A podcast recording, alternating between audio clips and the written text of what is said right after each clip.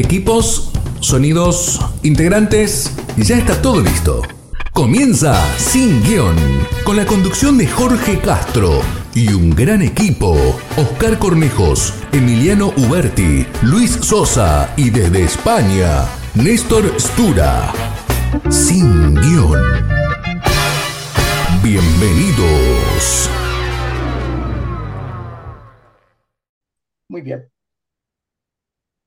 Bueno, amigos, bienvenidos a este nuevo programa de Sin Guión, programa 112. Nos damos el lujo de estar con el padre Javier Luzón. Vamos a empezar, padre, como usted lo solicitó, con la oración y después vamos con su biografía y ya comenzamos con el tema. escuchamos, padre. Muy bien, pues sí, siempre es bueno encomendarnos al Espíritu Santo, más en estos días que estamos, hemos celebrado la Pentecostés, la fiesta de la Trinidad. Ven Espíritu Santo, llena nuestros corazones y enciende en ellos el fuego de tu amor. Envíanos, Señor, tu Espíritu y seremos recreados y renovarás la faz de la tierra. Oh Dios, que has iluminado los corazones de tus fieles con la luz del Espíritu Santo, concédenos que con la fuerza de este mismo Espíritu saboreemos las cosas rectas y gocemos de sus consuelos. Por Jesucristo, nuestro Señor. Amén. Amén. Nos encomendamos a la Virgen Santísima y a San José, nos encomendamos a San Miguel para que proteja esta eh, conferencia de toda intervención de satanistas y a San Gabriel le confiamos, el que es el patrono de las comunicaciones, pues que se ocupe de esta comunicación. Padre, voy a hacer una pequeña biografía suya, una presentación formal. Dígame si está bien, porque veo que esto se actualiza todo el tiempo. El padre Javier Luzón Peña es premio extraordinario en licenciatura en filosofía, becario del Ministerio de Educación y Ciencia.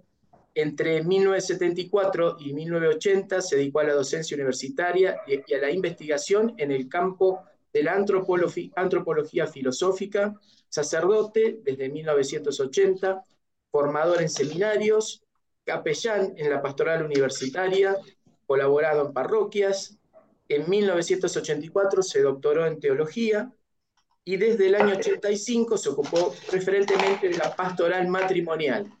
Impartió ejercicios espirituales, cursos de formación a casados, jóvenes y sacerdotes. Colaboró en actividades de culto y formación organizada por hermandades y cofradías. Ha dado abundantes cursos de teología y ha sido profesor en el Centro Diocesano de Teología de Getafe de Antropología Teológica de y Sagrada Escritura, y actualmente cursos de Biblia y de Patrología en parroquias de Madrid. También fue exorcista entre el año 95 y 2015 en la diócesis de Córdoba y de Madrid. Es vicario parroquial y capellán coordinador. Dígame si quedó algo más, porque... El capellán coordinador en, en un hospital de aquí de Madrid, hospital eh, de siempre de infecciosos, Hospital del Rey, que es el referente para el ébola, para siempre que hay una cosa rara, el primer hospital que entramos a atenderla y a, pues como pasó con la COVID, pues los primeros que nos llegaron pacientes fue a este hospital. Padre, muy bien, estuvimos eh, siguiéndolo desde hace un tiempo con respecto a su libro, Las puertas eh, del infierno. La verdad que me llamó mucho. No, no, no. no, no. las seis puertas del enemigo. Ahí está. Perfecto. Exacto. Esto fue del tiempo que fue exorcista. Este libro, cuando dejé de ser exorcista, el arzobispo eh, me pidió que formara a los exorcistas. Y claro, yo estuve pensando cuál era la manera más eficaz y, la manera más eficaz me di cuenta pues que había libros de oraciones de liberación, había libros de experiencias escritos por el Padre Amor, por otros exorcistas estupendos, había libros de vademecum, ¿saben lo que un vademecum? Por ejemplo, vademecum de médicos. Pues si tiene esta persona, tiene estos síntomas, dele este tratamiento, ¿no? Pues lo mismo, había vademecum para exorcistas, por ejemplo, uno muy conocido del, del siglo XVII, de un español en Holanda, en los Países Bajos, ¿no? Eh, el padre Benito Remigio Noiders, ¿no? Y así como eso, pero no había ningún manual, cosa sorprendente, de exorcística, que explique desde la doctrina católica cierta todos los fenómenos que nos podemos encontrar para enseñar a discernir, para enseñar cómo atacarlos y para explicar cómo organizar un ministerio de exorcismo, de liberación. Qué se debe hacer y qué no se debe hacer. Qué, qué armas contamos y qué errores no debemos cometer. Y entonces, pues ese ha sido el contenido de, del libro, que mm, con la ayuda también de otras personas que me ayudaron a pulirlo, el lenguaje, para que fuera muy asequible a todo tipo de públicos. No es un libro solo para exorcistas o solo para sacerdotes o diáconos, sino para todo tipo de personas. Y de hecho, pues está ayudando muchísimo a la gente a entender muchas situaciones que, que son raras y que mm, sobre las que no se les ha explicado nada, empezando por los sacerdotes, ¿no? Porque en el siglo XX se trató de quitar la creencia, la existencia de los ángeles, de los espíritus y por lo tanto de los demonios. Y, y claro, pues si se niega la existencia del demonio, como ha pasado en muchos seminarios, pues ya me dirá usted. Le voy a poner un ejemplo. Uh -huh. Usted me corta porque yo me tiendo a, a alargar. Entonces usted me corta y me dice, perfecto, yo le voy a poner perfecto. un ejemplo. Hace unos pocos años se publicó el nuevo diccionario de liturgia, que es un diccionario que va explicando un tocho así, que editaron las ediciones paulinas, y, entonces allí aparece un artículo de un liturgista que, que, es un, un, padre jesuita, Juan Bautista Cortés, que en un artículo extensísimo que publica sobre exorcismo y liturgia. Entonces dice el tal padrecito, eh, hay que suprimir el ministerio exorcístico porque obsesiona a la gente con entidades inexistentes.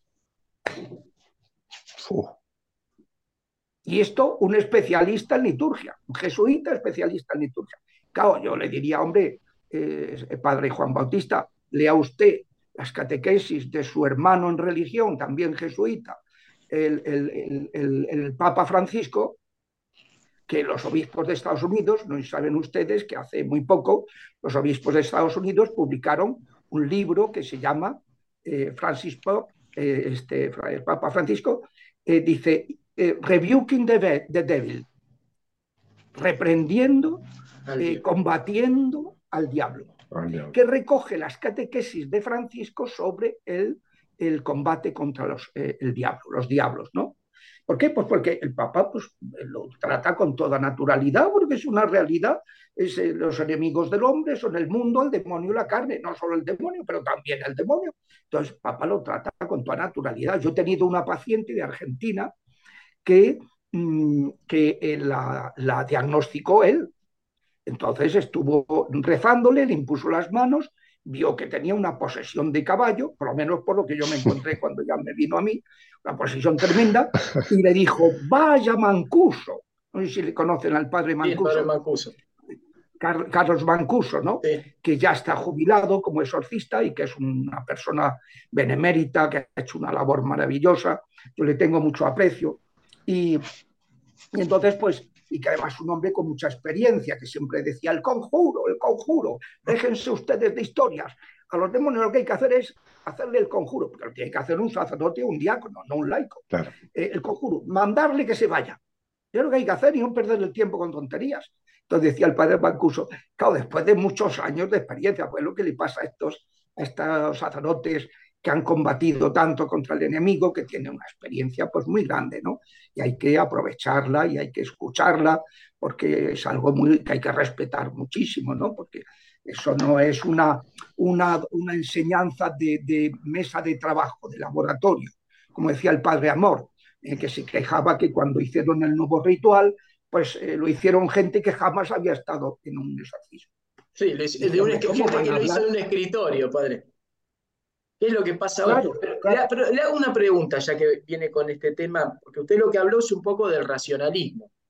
¿Usted no cree que sí, en los sí. últimos años todo el tema del diablo se escondía o se decía que no existía? ¿Usted no vio, en los últimos 15, 20 años, no, lo, no percibe el, hecho de que ahora como que está saliendo a la luz? De hecho, hay en, en las universidades, en Estados Unidos, en Colombia, no sé en Europa, pero capillas satánicas, no es como que está saliendo un poco más a luz, como que ha perdido esa, ese anonimato que quiso por tantos años mantener?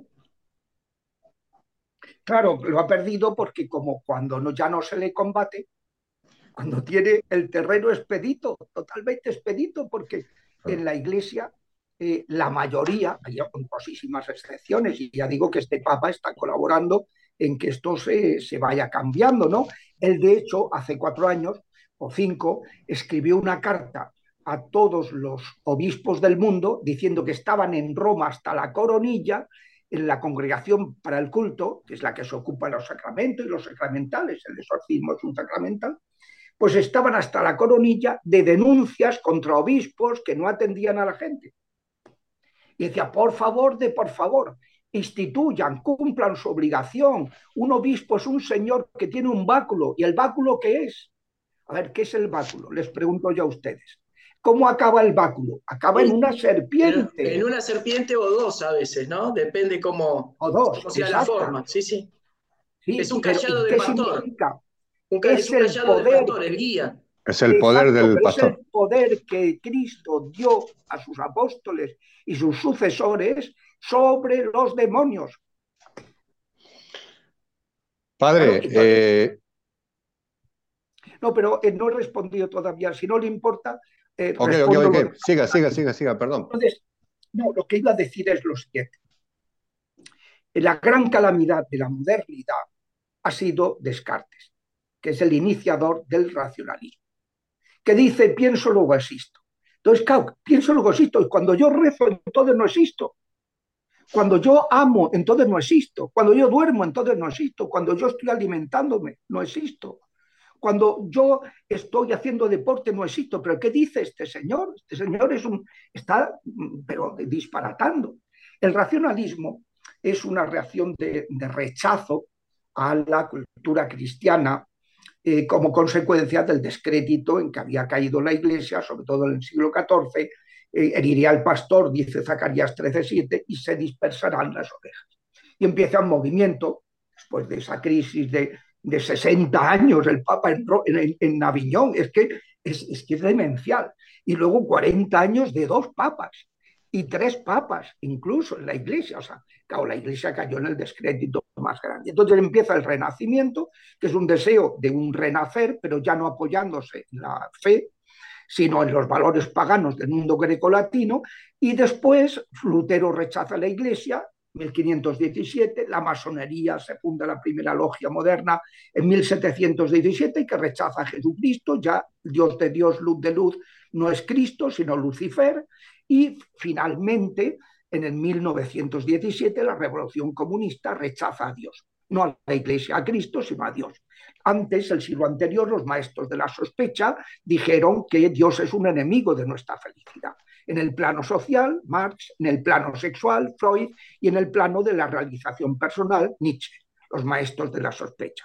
Y 50 años después de la revolución comunista, eh, se produce la implantación en el ámbito sexual, en el ámbito de la familia, con la revolución del mayo francés, que es el año que yo entro, al año siguiente entro a la Universidad de Madrid, pues yo no pensaba ser cura, entonces, pues eh, me encuentro pues, con, todo, toda esa revolución sexual, el, mayo francés, el feminismo radical, todo eso, que ha dado lugar ya al rechazo del hombre, que es lo que estamos ahora, con el, de, toda esta historia del transhumanismo, etc. Bueno, entonces, ¿qué sucede? Ese racionalismo va creciendo rechaza con Comte y Hume, Hume primero y Comte después, eh, lo que no se pueda experimentar con los sentidos a través de máquinas, laboratorios, microscopios, eso no existe. Y por tanto se rechaza. Y solamente existe la razón. Y entonces, ¿eso qué efectos tiene? En el siglo XIX una nueva psicología. Se abandona la psicología racional y empieza una psicología experimental que rechaza la religión. Todas las corrientes del, del psicoanálisis, de la gestalt, de la psicología humanista, la psicología cognitivo-conductual, la psicología sistémica. Todas se plantean con un planteamiento holístico, ellas lo son todo, eso significa holístico, y además rechazan todo lo religioso. Eso tuvo unos efectos en el siglo XX brutales. Primero, en los tribunales eclesiásticos, quien decide Si un matrimonio es nulo o no es nulo, pasa el psicólogo, el perito psicólogo, y no el juez eclesiástico. En un ministerio exorcístico, quien decide si a una persona se la exorciza o no es el psicólogo. No, tú ve al psicólogo. Pero oiga, si yo he estado ya 27 psiquiatras y me han dicho que lo mío no es psicológico, que, es, que esto es una cosa distinta, se nos escapa. Pues no, aquí quien decide, y hay tantísimos ministerios, donde el que dice si seré, no es el, el, sacerdote, el exorcista, que es el que entiende de las cosas del espíritu. Yo aunque le, decía, eh, una, cuando el Papa mandó esta carta, en Cataluña, eh, pues nombraron varios obispos a exorcistas. Y entonces la televisión catalana eh, sacó un programa diciendo, a ver si es que ahora va a haber, existir el demonio. Entonces hicieron un programa. Y yo tengo trabajando allí, el, marido de una sobrina mía trabaja en esa televisión, y él les dijo, hombre, mi, tío ha sido exorcista, el, tío de mi mujer ha sido exorcista, y si quieren le puedo pedir que si colabora en este programa. Y me lo pidieron. Era una hora que yo podía, a las 7 de la tarde, tenía misa a las 9, entonces dije, estupendo.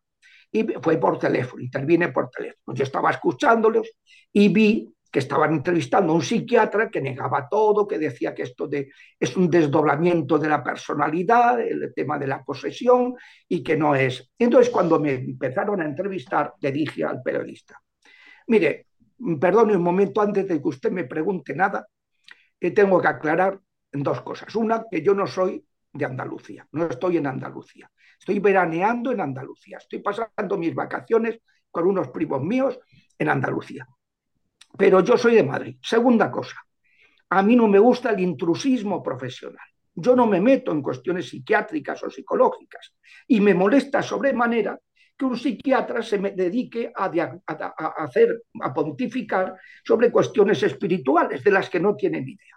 A ver, dígale usted, por favor, a ese señor psiquiatra que está ahí, que qué tipo de desdoblamiento de personalidad tiene una señora que va a una misa, empieza a sentirse mal, sale, va al baño y cuando está llegando al baño, sale del baño de caballeros un sacerdote y vomita trece ranas pequeñas, vivas. Y a continuación el sacerdote lo ve y sale zumbando. Por favor, ayúdeme. dice, no, no, no puedo. Y se fue aterrorizado. A continuación vomita siete ranas vivas. Y en la tercera arcada ya, en el mismo inodoro, vomitó tres ranas vivas y ya no vomitó más. Entonces, ¿qué tipo de desdoblamiento ranuno eh, de personalidad tuvo esa señora. Y me dice el periodista, Ascolti, si se pone usted así, digo, pues ¿cómo quiere que me ponga? Si es que este, este, este señor es, es demencial, que es un desdoblamiento de personalidad, pero ¿de qué está hablando? No tiene idea de lo que está hablando. Tenía que ver, yo que he tenido más de 15.000 intervenciones exorcísticas en mi vida de, de sacerdote y como exorcista, pues eh, tenía que haber estado presente en esas cosas. Y es que a uno se le quitan todas las dudas.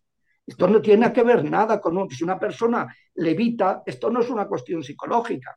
Si una persona te levanta una mesa, besa un montón como si fuera una pluma, pues eso no es psicológico. Si una persona conoce las cosas ocultas, eso no es psicológico. Si una persona mm, pues habla lenguas extrañas, yo, por ejemplo, se pone a hablar en latín, que yo lo domino, y, y, tal, pues claro, y no sabe nada, es una persona que, que, apenas es analfabeta, pues hombre, hay motivos como para dudar que hay algo más.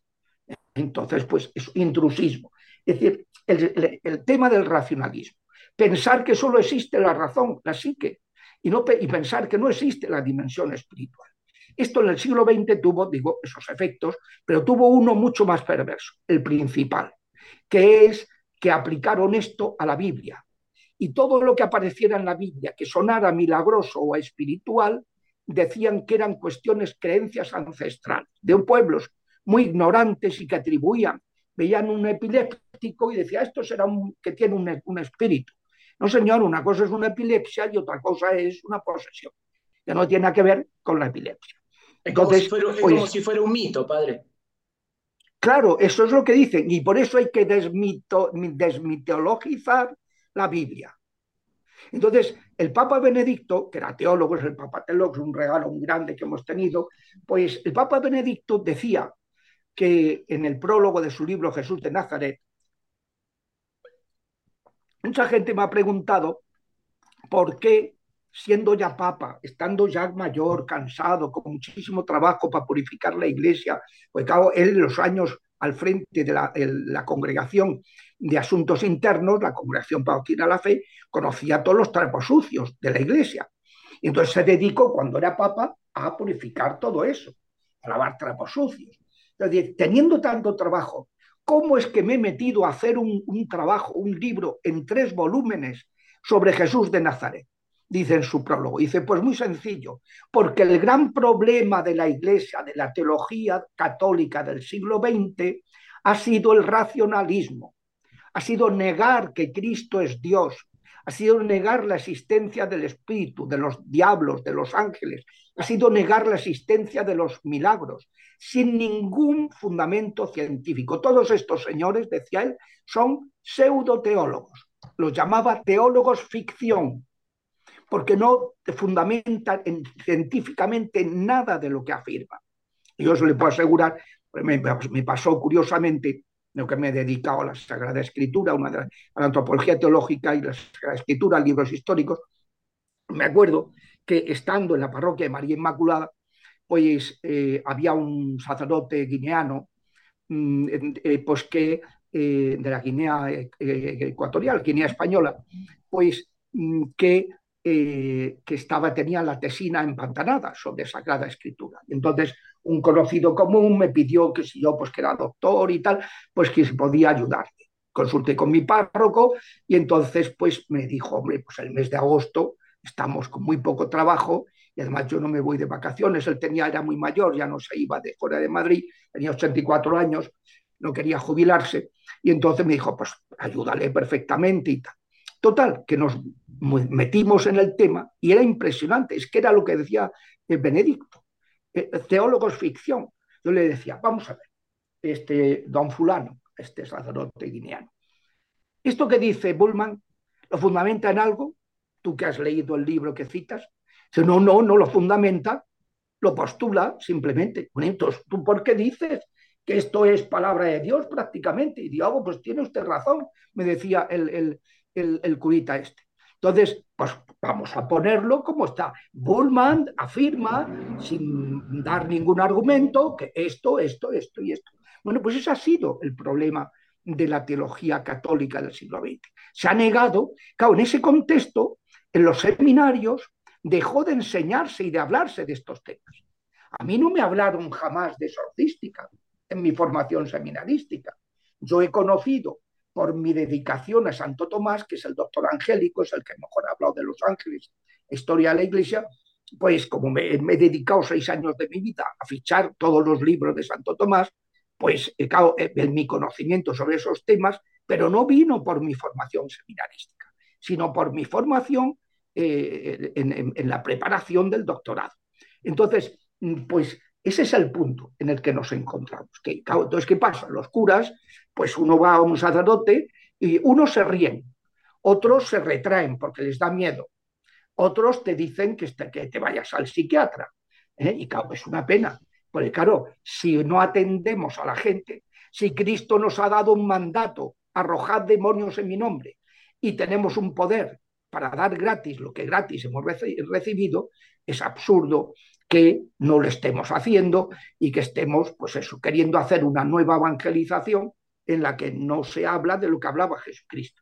Yo tengo un libro que he sacado hace año y medio, que es este, ¿Cómo vadis Iglesia? ¿A dónde vas Iglesia? Celebrando en falso los sacramentos, explica la nueva, eh, la apostasía actual y la necesidad de una nueva evangelización, que tiene que ser nueva no porque nos inventemos un evangelio, sino porque tenemos que hacer una evangelización evangélica, como lo hicieron Jesucristo, como lo hicieron los apóstoles, como lo hicieron los primeros cristianos hasta el momento en que la Iglesia, en contra de su naturaleza y por desgracia, como decía eh, eh, Joseph Ratzinger en la última conferencia que dio antes de ser papa, en contra de su naturaleza y por desgracia se había convertido en una tradición cultural y en una religión de Estado en los 15 siglos que la Iglesia ha sido una tradición cultural y una religión de Estado, ahí se deja de dar prioridad al hacer milagros y a curar enfermos imponiendo las manos y a expulsar demonios. Pero eso es antievangélico y hay que hacer ahora una nueva evangelización que sea evangélica, porque si no, no haremos evangelización. Yo siempre pongo el ejemplo, me acuerdo estando en, dando un curso de, de exorcística sacerdotes en el, en el break que hicimos, pues tomando un pisco y tal, pues eh, un sacerdote que era misionero dijo, padre, para que usted descanse y tal, le voy a, mm, voy a contar uh, esto, una, voy a dar un testimonio, una, lo que me pasó estando en el Amazonas. Me habían enviado allí y en la misión en la que estaba no hacía nada, no venía nadie por la misión. Y entonces le dije a Jesús en el sagrario, Señor, tú me has mandado aquí para algo, pues ayúdame, haz algo, aunque sea un milagro, a ver si la gente se interesa. Bueno, al día siguiente era sábado, aparece una mujer con un niño que se estaba muriendo. Entonces él, pues lo que hizo fue, dijo, mira, una persona que viene, vamos a, le impuso las manos al niño, oró por él y la mujer se fue. Y a la semana siguiente, el sábado, de pronto aparecen 300 mujeres con sus hijos, con sus niños, para que el, el padrecito les rezara. Resulta que el chaval se había curado inmediatamente. Según salía la señora, estaba, encontró que estaba curado. Y gracias a ese milagro, pues empezó ya a, funcionar la misión. Y decía, claro, si es que la gente, pues las cosas le tienen que entrar por los ojos. ¿Y, y cuál es lo que nosotros necesitamos? Que nos ayuden en las consecuencias ordinarias del pecado original, de la acción de los demonios, que es la enfermedad, y las consecuencias extraordinarias, que son las vejaciones, las opresiones diabólicas, las obsesiones diabólicas mentales o afectivas y las posesiones. Ahí es donde la gente necesita ayuda. Y por eso Cristo, que sabe que somos un espíritu corporizado, que todo nos entra por los sentidos y todo lo expresamos a través de los sentidos, Cristo pues no solo anunció el reino, que es la salvación, el perdón de los pecados, que es algo espiritual, sino que lo verificó y lo acreditó haciendo milagros y expulsando demonios. Y cuando le dijeron, si yo he hecho, y él dijo, si yo he hecho los demonios por el poder del Espíritu Santo, el poder de Dios, es que el reino de Dios ha llegado a vosotros. Esa es la señal clara de que el reino es, se vence a los demonios. No se negocia con ellos como hacen los brujos. Cuando tú vas a un curandero o un, astralista, uno que te hace una carta astral, cualquier tipo de brujerías de estas que hay ahora tan comunes, eh, lo que se hace, lo que hace el brujo, el medium, es negociar con el demonio tú me echas a este demonio que está aquí fastidiando y, y, ya, y te aposentas tú, que eres más poderoso. Entonces te quitan uno y te meten tres. Cuando la persona mejora en ese momento respecto de ese demonio, pero al cabo de unos días empieza a estar fatal en otros temas. Y ya pues cuando fui al curandero me mejoré, voy a volver a ir. Entonces te quita esos tres y te metes siete. Y cada vez estás peor cada vez estás más enganchado, más dependiente y cada vez estás. Y si la iglesia no, no actúa y no ejerce ese poder y no ayuda porque piensa que eso es algo pues ancestral, algo de gente subdesarrollada, algo de gente credulona y no sé cuánto que está haciendo una canallada. Porque además, eh, a ver, yo siempre digo una cosa, cuando me preguntáis cómo son los demonios, digo, demonios crueles, porque el ABC de la medicina, de la psiquiatría, es agresividad, síntoma de tristeza. Los seres más tristes de toda la creación son los que rechazaron el amor para siempre. Y la consecuencia de esa tristeza es que son agresivos, que es lo único que les consuela, mal de mucho consuelo de tontos, decimos acá en España, pues lo único que les consuela es fastidiar.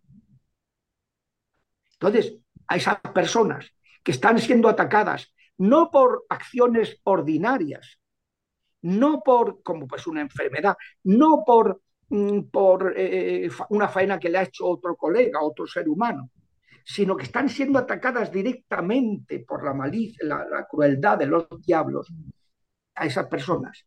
Pasar de largo, como la parábola del buen samaritano, que llegó un sacerdote y un levita y pasaron de largo.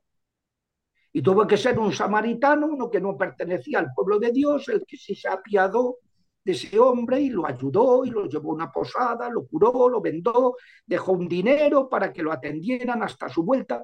O sea, tenemos que tener un corazón misericordioso. Os siempre digo que una cosa, que vamos a ser juzgados, como dice San Juan, eh, eh, por el amor, por la caridad. Y uno de los peores pecados que podemos cometer, sobre todo los curas, es el pecado contra la caridad pastoral. No ser pastor de las ovejas que el Señor nos ha confiado. Y si a mí me viene una persona que sufre, yo no me puedo lavar las manos y decir, vaya usted al psicópata, perdón, al psiquiatra. No, no, no, yo no me puedo lavar las manos, yo no puedo hacer eso, sería un canalla. No tendría fe. Tener corazón pastoral, de pastor y atender a la gente, que es lo que les decía Francisco a los obispos en la carta que les escribió y que ha dado lugar a que muchas diócesis, pues afortunadamente, eh, eh, instituyan exorcista. El problema está en que lo instituyen, le dan el, ritual, pero luego no lo forman. Con lo cual es un problema. Pues claro, un señor que no tenga formación y que no sepa cómo manejarse, le entra un miedo horroroso. Entonces, y no actúa, no ejerce. Con muchas diócesis donde el exorcista no ejerce, no hace nada. Y tienes que buscar algún sacerdote que crea en esa diócesis para que cuando te escriben eh, eh, gente de muchos sitios, pues decir, ¿qué hago yo? ¿Qué puedo hacer? Pues mira, vaya tal sacerdote que, que, este sacerdote sí hace oración, no de exorcismo, porque no es exorcista, pero sí de liberación, de sanación, intercede por las personas y le podrá ayudar. ¿Por qué? Pues porque el exorcista no sabe nada, está muerto de miedo y encima les dice que no, no, esto usted tiene un problema psicológico. Vaya usted a pase, hombre. Usted que sabe de psicología. ¿eh? O sea, usted sabe, tiene que saber de lo suyo. Zapatero a tus zapatos y atiende a la gente. Y si crees que además hay un problema psicológico, pues, pues que le recomiendas que vaya al especialista, pero hombre, por Dios, atiende a la gente. La caridad pastoral es, esencial, ¿no? A mí, desde luego, no me gustaría estar en el pellejo de que Jesucristo me dijera, mira, tuve hambre y no me diste de comer. Tuve sed y no me diste de beber. Estuve desnudo y no me, no me, no me vestiste. Estuve eh, eh, desorientado y no me ayudaste. Y todo eso en estas cosas. Es decir, que te has lavado las manos, te has desatendido, has dicho que no, no, esto yo no, tal, esto no existe, esto. ¿Y qué dice el Evangelio? Bueno, me he alargado un poquito. Y, Dale vos, Oscarcito. Bueno, padre, Sí, eh, yo quería volver un poquito al principio porque también no, seguramente no, nos va a escuchar gente que, no tiene la formación, por supuesto, o, para adentrarlos un poquito en el tema. Y me gustaría que por ahí hablara de la existencia de los ángeles, ¿no? La creación de los ángeles y las diferencias que hay entre, porque por ahí se confunde Lucifer y Satanás. Eh, eh, que nos aclarara un poquito eso para que la gente lo tenga, lo tenga claro. Que bueno, los ángeles, los, las dos terceras partes de los ángeles, la mayoría de los ángeles son los buenos, los ángeles bienaventurados. Solo una tercera parte, dice el Apocalipsis, cayó, eh, capitaneados por Satanás, no por Lucifer. pero ahora explico eso. Vamos a ver. Es importante que ustedes agarren el, el catecismo de la Iglesia Católica si van a la voz, eh, la creación, van al apartado de creo en un solo Dios, explica la creación de los ángeles, quiénes son, cómo se comportan, cómo actúan. Luego explica la caída de los ángeles, el pecado de los ángeles, cómo rechazaron a Dios. Es decir, uno de los, de los dogmas principales de la fe, tanto, por ejemplo, eh, la Eucaristía no aparece en el credo, aparece en los evangelios y aparecen los dogmas, pero no es que aparece en el credo. En cambio, los ángeles sí que aparecen en el credo. Decimos, creo que hay un único Dios, un solo Dios. Creador de cielo, cielo se entiende, los seres espirituales. Y tierra, los seres corpóreos. Entre los que nos encontramos nosotros, que somos, como dice Santo Tomás en el comienzo de su comentario al segundo libro de las sentencias de Pedro Lombardo, Dice que somos el horizonte de la creación, porque en nosotros se junta el cielo y la tierra. Somos un espíritu corporizado y un cuerpo espiritualizado. Nuestro cuerpo no es como el de los animales, funciona de manera diferente. Nuestro espíritu no es como el de los ángeles. Todo lo, lo recibimos y lo expresamos a través del cuerpo. Bueno, pues cree en un creador de cielos, de los ángeles. Los ángeles son personas como nosotros, pero mucho más poderosas y mucho más perfectas que nosotros. Porque al no ser corpóreos, todo lo, lo entiende en un instante, no poco a poco como nosotros, que somos corpóreos y vamos como hace el cuerpo. En la vida corpórea, como decía Aristóteles, vita in motu. La vida está en el movimiento. ¿Eh? En los ángeles no. En el momento de ser creados, cada uno percibió perfectamente cuál era su vocación. Y hubo unos que aceptaron para siempre las dos terceras partes, y hubo otros, una tercera parte, que dijeron non serviam, no queremos servir a Dios. ¿Por qué lo dijeron? Los padres de la iglesia lo explican. Por envidia al hombre.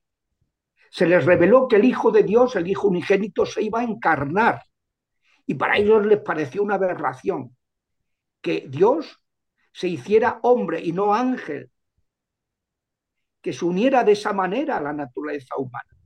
Entonces, pues al ser racionalista, queriendo entenderlo todo, en lugar de fiarse de Dios, que es lo que hizo Miguel, San Miguel, pues cayeron. Eh, Miguel, en cambio, arrastró las dos terceras partes diciendo una cosa muy sencilla. Micael. ¿Quién como Dios? ¿Quién como Dios nos conoce? ¿Quién como Dios nos ama? ¿Quién como Dios sabe lo que nos conviene? ¿Quién como Dios? Nadie como Dios. Ese fue su grito, su grito de guerra. Y, un ángel que no era el más poderoso ni el más bello de los creados, se convirtió en el más poderoso y el más impresionante. A mí me lo explicó la Virgen en una ocasión que sí es muy bonito, porque eh, yo estaba siendo atacado en esa temporada y pedí a unas personas consagradas que me hicieran una oración de intercesión. Y entonces estas eh, mujeres consagradas que tenían carismas vienen orando por mí y al acabar la Virgen dio una palabra de conocimiento. ¿Saben ustedes lo que es una palabra de conocimiento? No, padre. No, no. Pues en, en el capítulo 12 de la Primera Corintios Pablo explica que hay carismas en la iglesia que están al servicio de todo el pueblo de Dios. Y uno de esos carismas es la palabra de conocimiento, que es un don que Dios da para explicarle a alguien lo que le está pasando. Entonces, en mi caso, de una palabra que como una de las consagradas que habían estado en la oración sabía taquigrafía, fue copiando, porque dijeron, tenéis una grabadora, y allí estábamos todos empanados y, nadie se le ocurrió sacar en el móvil, el celular, eh, eh, para grabar, ¿no? Pero, pero esa pues tomó taquigrafía, tomó nota, y, y la Virgen vino a decir, mira, mi hijo ha puesto en tus manos una espada muy poderosa, como la de San Miguel, pero es una espada muy singular, como la de San Miguel, que tiene un puño muy pequeñito y que solo la mano de un niño inocente y, puro puede manejar. Tú haz como él, hazte pequeño, hazte humilde. Y entonces, y luego dice, imítalo en que él se fija en mí. María es la humilde, él procura ser humilde. Y ahí vino todo el poder de San Miguel, porque al hacerse humilde, eh, como dice el Magnífica, el Señor engrandece a los humildes, actúa, el Señor yo no puedo actuar. Y claro, este, cuando los exorcismos eh, se le invoca, es impresionante como huye como ratas ante San Miguel. Y, y, es mucho más poderoso que todos los diablos. Muchísimo más poderoso. Gracias a su humildad. Gracias a su humildad. Entonces, pues ese, es el punto. Que esa gran batalla que se vio en el cielo y Miguel venció, derrotó a estos soberbios, ¿no? Y, eso es lo que le decía de los distintos demonios. Demonios hay como ángeles, hay muchísimos, miriadas. Cada uno tiene unas misiones. Cada uno de los seres humanos tenemos un ángel de la guarda. Que nos, se encarga de nosotros desde el momento de la concepción, y les voy a decir por qué sé que es así, que lo he visto. Yo no hablo de, de teorías, hablo de lo que he visto. Desde el momento de la concepción hasta que a la persona, si se salva, la deposita en el cielo cuando se ha purificado. La acompaña hasta que entra en el cielo. ¿Por qué digo que, que lo he visto, lo de los niños eh, recién concebidos? Porque en el exorcismo muchas veces expulsas a los demonios, la persona se queda tranquila, pero no sale del trance. Y ves que empieza a mover, por ejemplo, un hombro y tal, y, ves que hay otras entidades. Y tú preguntas, ¿eres un demonio? Y cuando no hablan, niegan con la cabeza, es que son bebés. Y le dicen, ¿quién eres? Y le dicen, eres un bebé y asiente. Y entonces le pides a la Virgen que les deje crecer espiritualmente para poder hablar con ellos. Entonces empiezas a hablar y te cuentan que han sido abortados con la píldora del día después, con dos días de vida, y que no se pueden ir al cielo porque odian, porque tienen rencor contra los que lo mataron saben todo. Ahora la neurología pediátrica ha descubierto que los bebés en el seno materno perciben no racionalmente, sino por medio de neurotransmisores y hormonas todo el estado de la mano. Y entonces, pues claro, bebés de dos días, con la píldora del día después, o les ayudas a perdonar, o no se pueden ir al cielo. No han cometido ningún pecado, pero no pueden ser felices en ese estado de resentimiento. Entonces, y siempre que me he encontrado con ellos, para ayudarles a perdonar, pregunto, ¿está, eh, eh, ¿conoces a tu ángel de la guarda? Y dicen como la cosa más natural, pues claro, ¿cómo que pues claro? Dices, sí, está aquí. O sea, ellos están acostumbrados a tener al ángel a su lado, protegiéndolos. Y, y entonces a veces les pregunto, ¿y cómo te llamas? Y te dicen, no, yo no tengo nombre. A mí me abortaron, no me pusieron un nombre. Y, entonces siempre les digo, pues ¿conoces a tu ángel? Sí. Pues pregúntale a él, porque a lo mejor él sí que sabe tu nombre. Y le pregunta, se calla y dicen el nombre. Yo me encontrado nombres preciosos, por ejemplo, Saúl, que significa deseado. Y le digo al chaval, ¿tú sabes lo que significa Saúl en hebreo? Dice, no, yo no sé hebreo. Y de pues Saúl significa deseado. Tus padres no te deseaban, pero la Santísima Trinidad, la Virgen, San José, los ángeles, los santos, eh, claro que te desean muchísimo, están deseando que vayas con ellos. Le da un subidón al chaval impresionante. Entonces, es una realidad que los ángeles nos protegen, nos acompañan en el camino. Lo que tenemos que hacer es tratarlos, encomendarnos a ellos, saber que tenemos un protector espectacular. ¿eh? Y, si le dejamos actuar en nuestra vida, si no, los, los diablos se nos meten y nos fastidian. Entonces, luego están los ángeles caídos. Y son milladas y van por agrupaciones siempre tienen un jefe, como un príncipe ¿eh? de la milicia angélica, que están por una parte, el jefe de todos es, es el arrogante. Eso cuando ya llevas un tiempo como exorcista, en cuanto está Satanás, lo pescas a la negra. Es muy, muy arrogante es una cosa. Y cuando le preguntas el nombre se molesta. Que le preguntes el nombre, como, que, que me preguntas el nombre? Pero tú no sabes quién soy yo. O sea, es, una, es de una chulería impresionante. Bueno, pues eh, ese es el arrogante. Eh, este va acompañado de espíritus psíquicos, espíritus sus legiones, legión y las legiones de Satanás, lo protegen, él se parapeta, es muy cobarde, ¿eh? Se parapeta en otros diablos que se lleven las bofetadas para él no llevárselas. ¿no? Luego está eh, Belcebú, que es el príncipe, el señor de las moscas, príncipe de los espíritus de envidia, de celos, de enredos. ¿Por qué se le llama el señor de las moscas? Porque donde está la envidia aparecen bichitos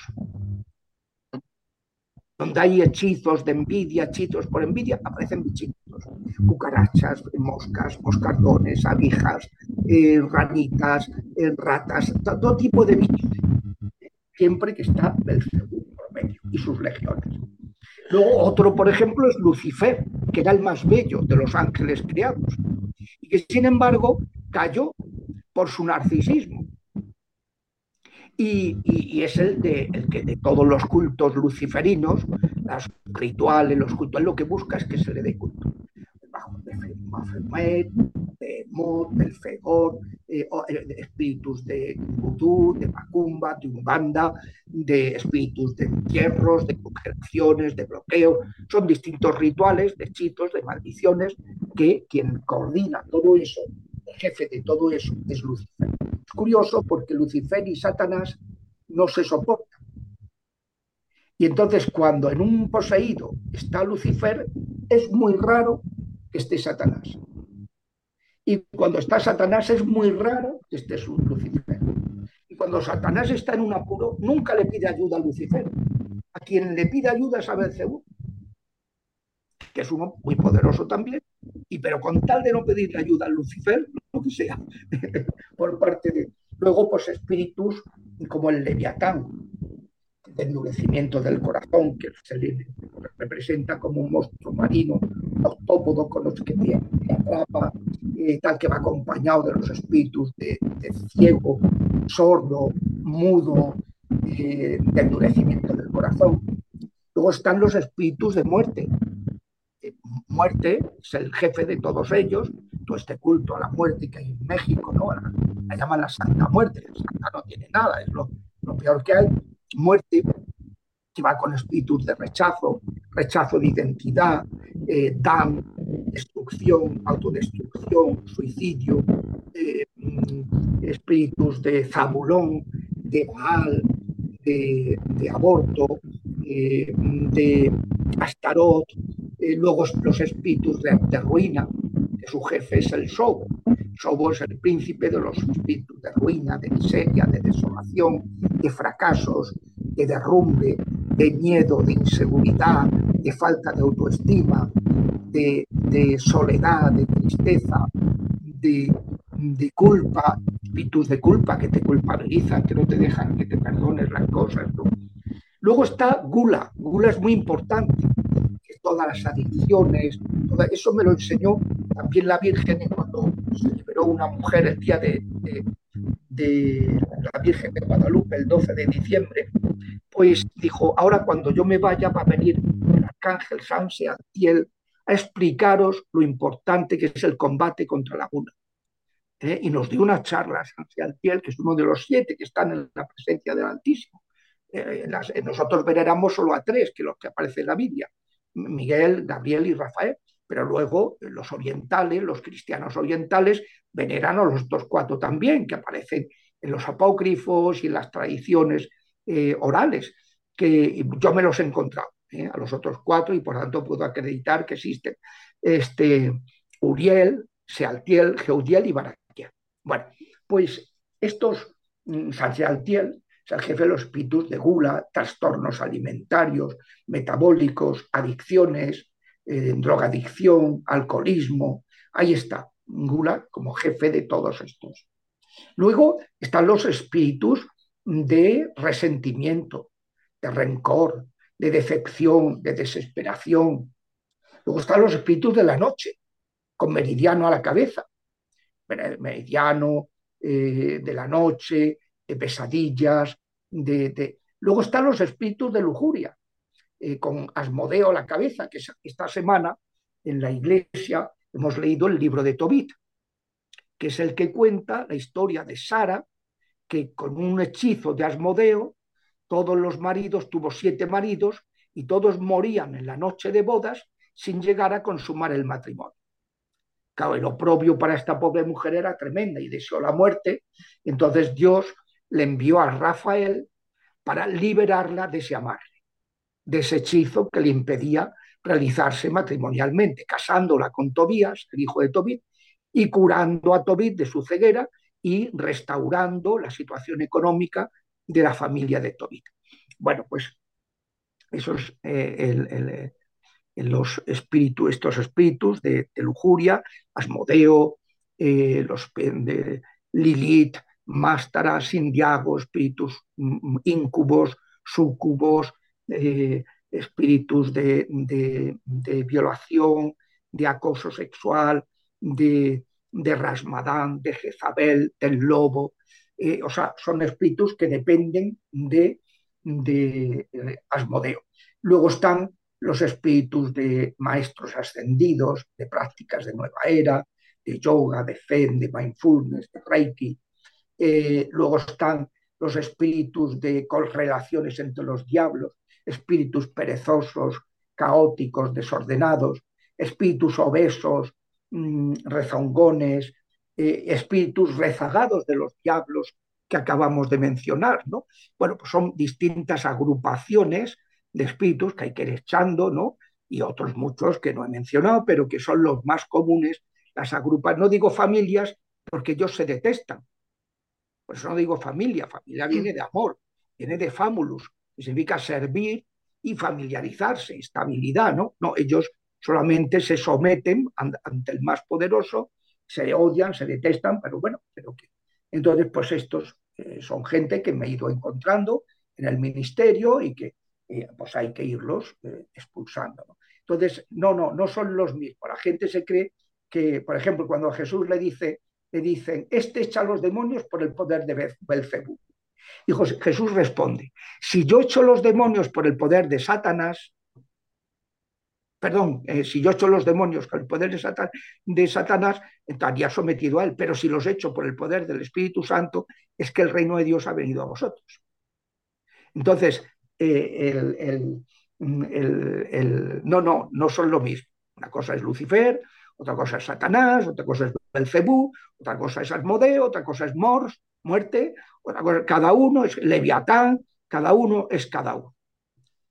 Padre, bueno, hace muchos años, finales de los 80, eh, yo incursioné mucho en lo que es eh, Nueva Era, empecé con la lectura del libro de los muertos de Alan Kardec, y bueno, eso me fue llevando a, a otras cosas, ¿no? Como usted dice, a, eh, usted va probando un poquito y se va quedando corto, entonces siempre busca más y más y más y más.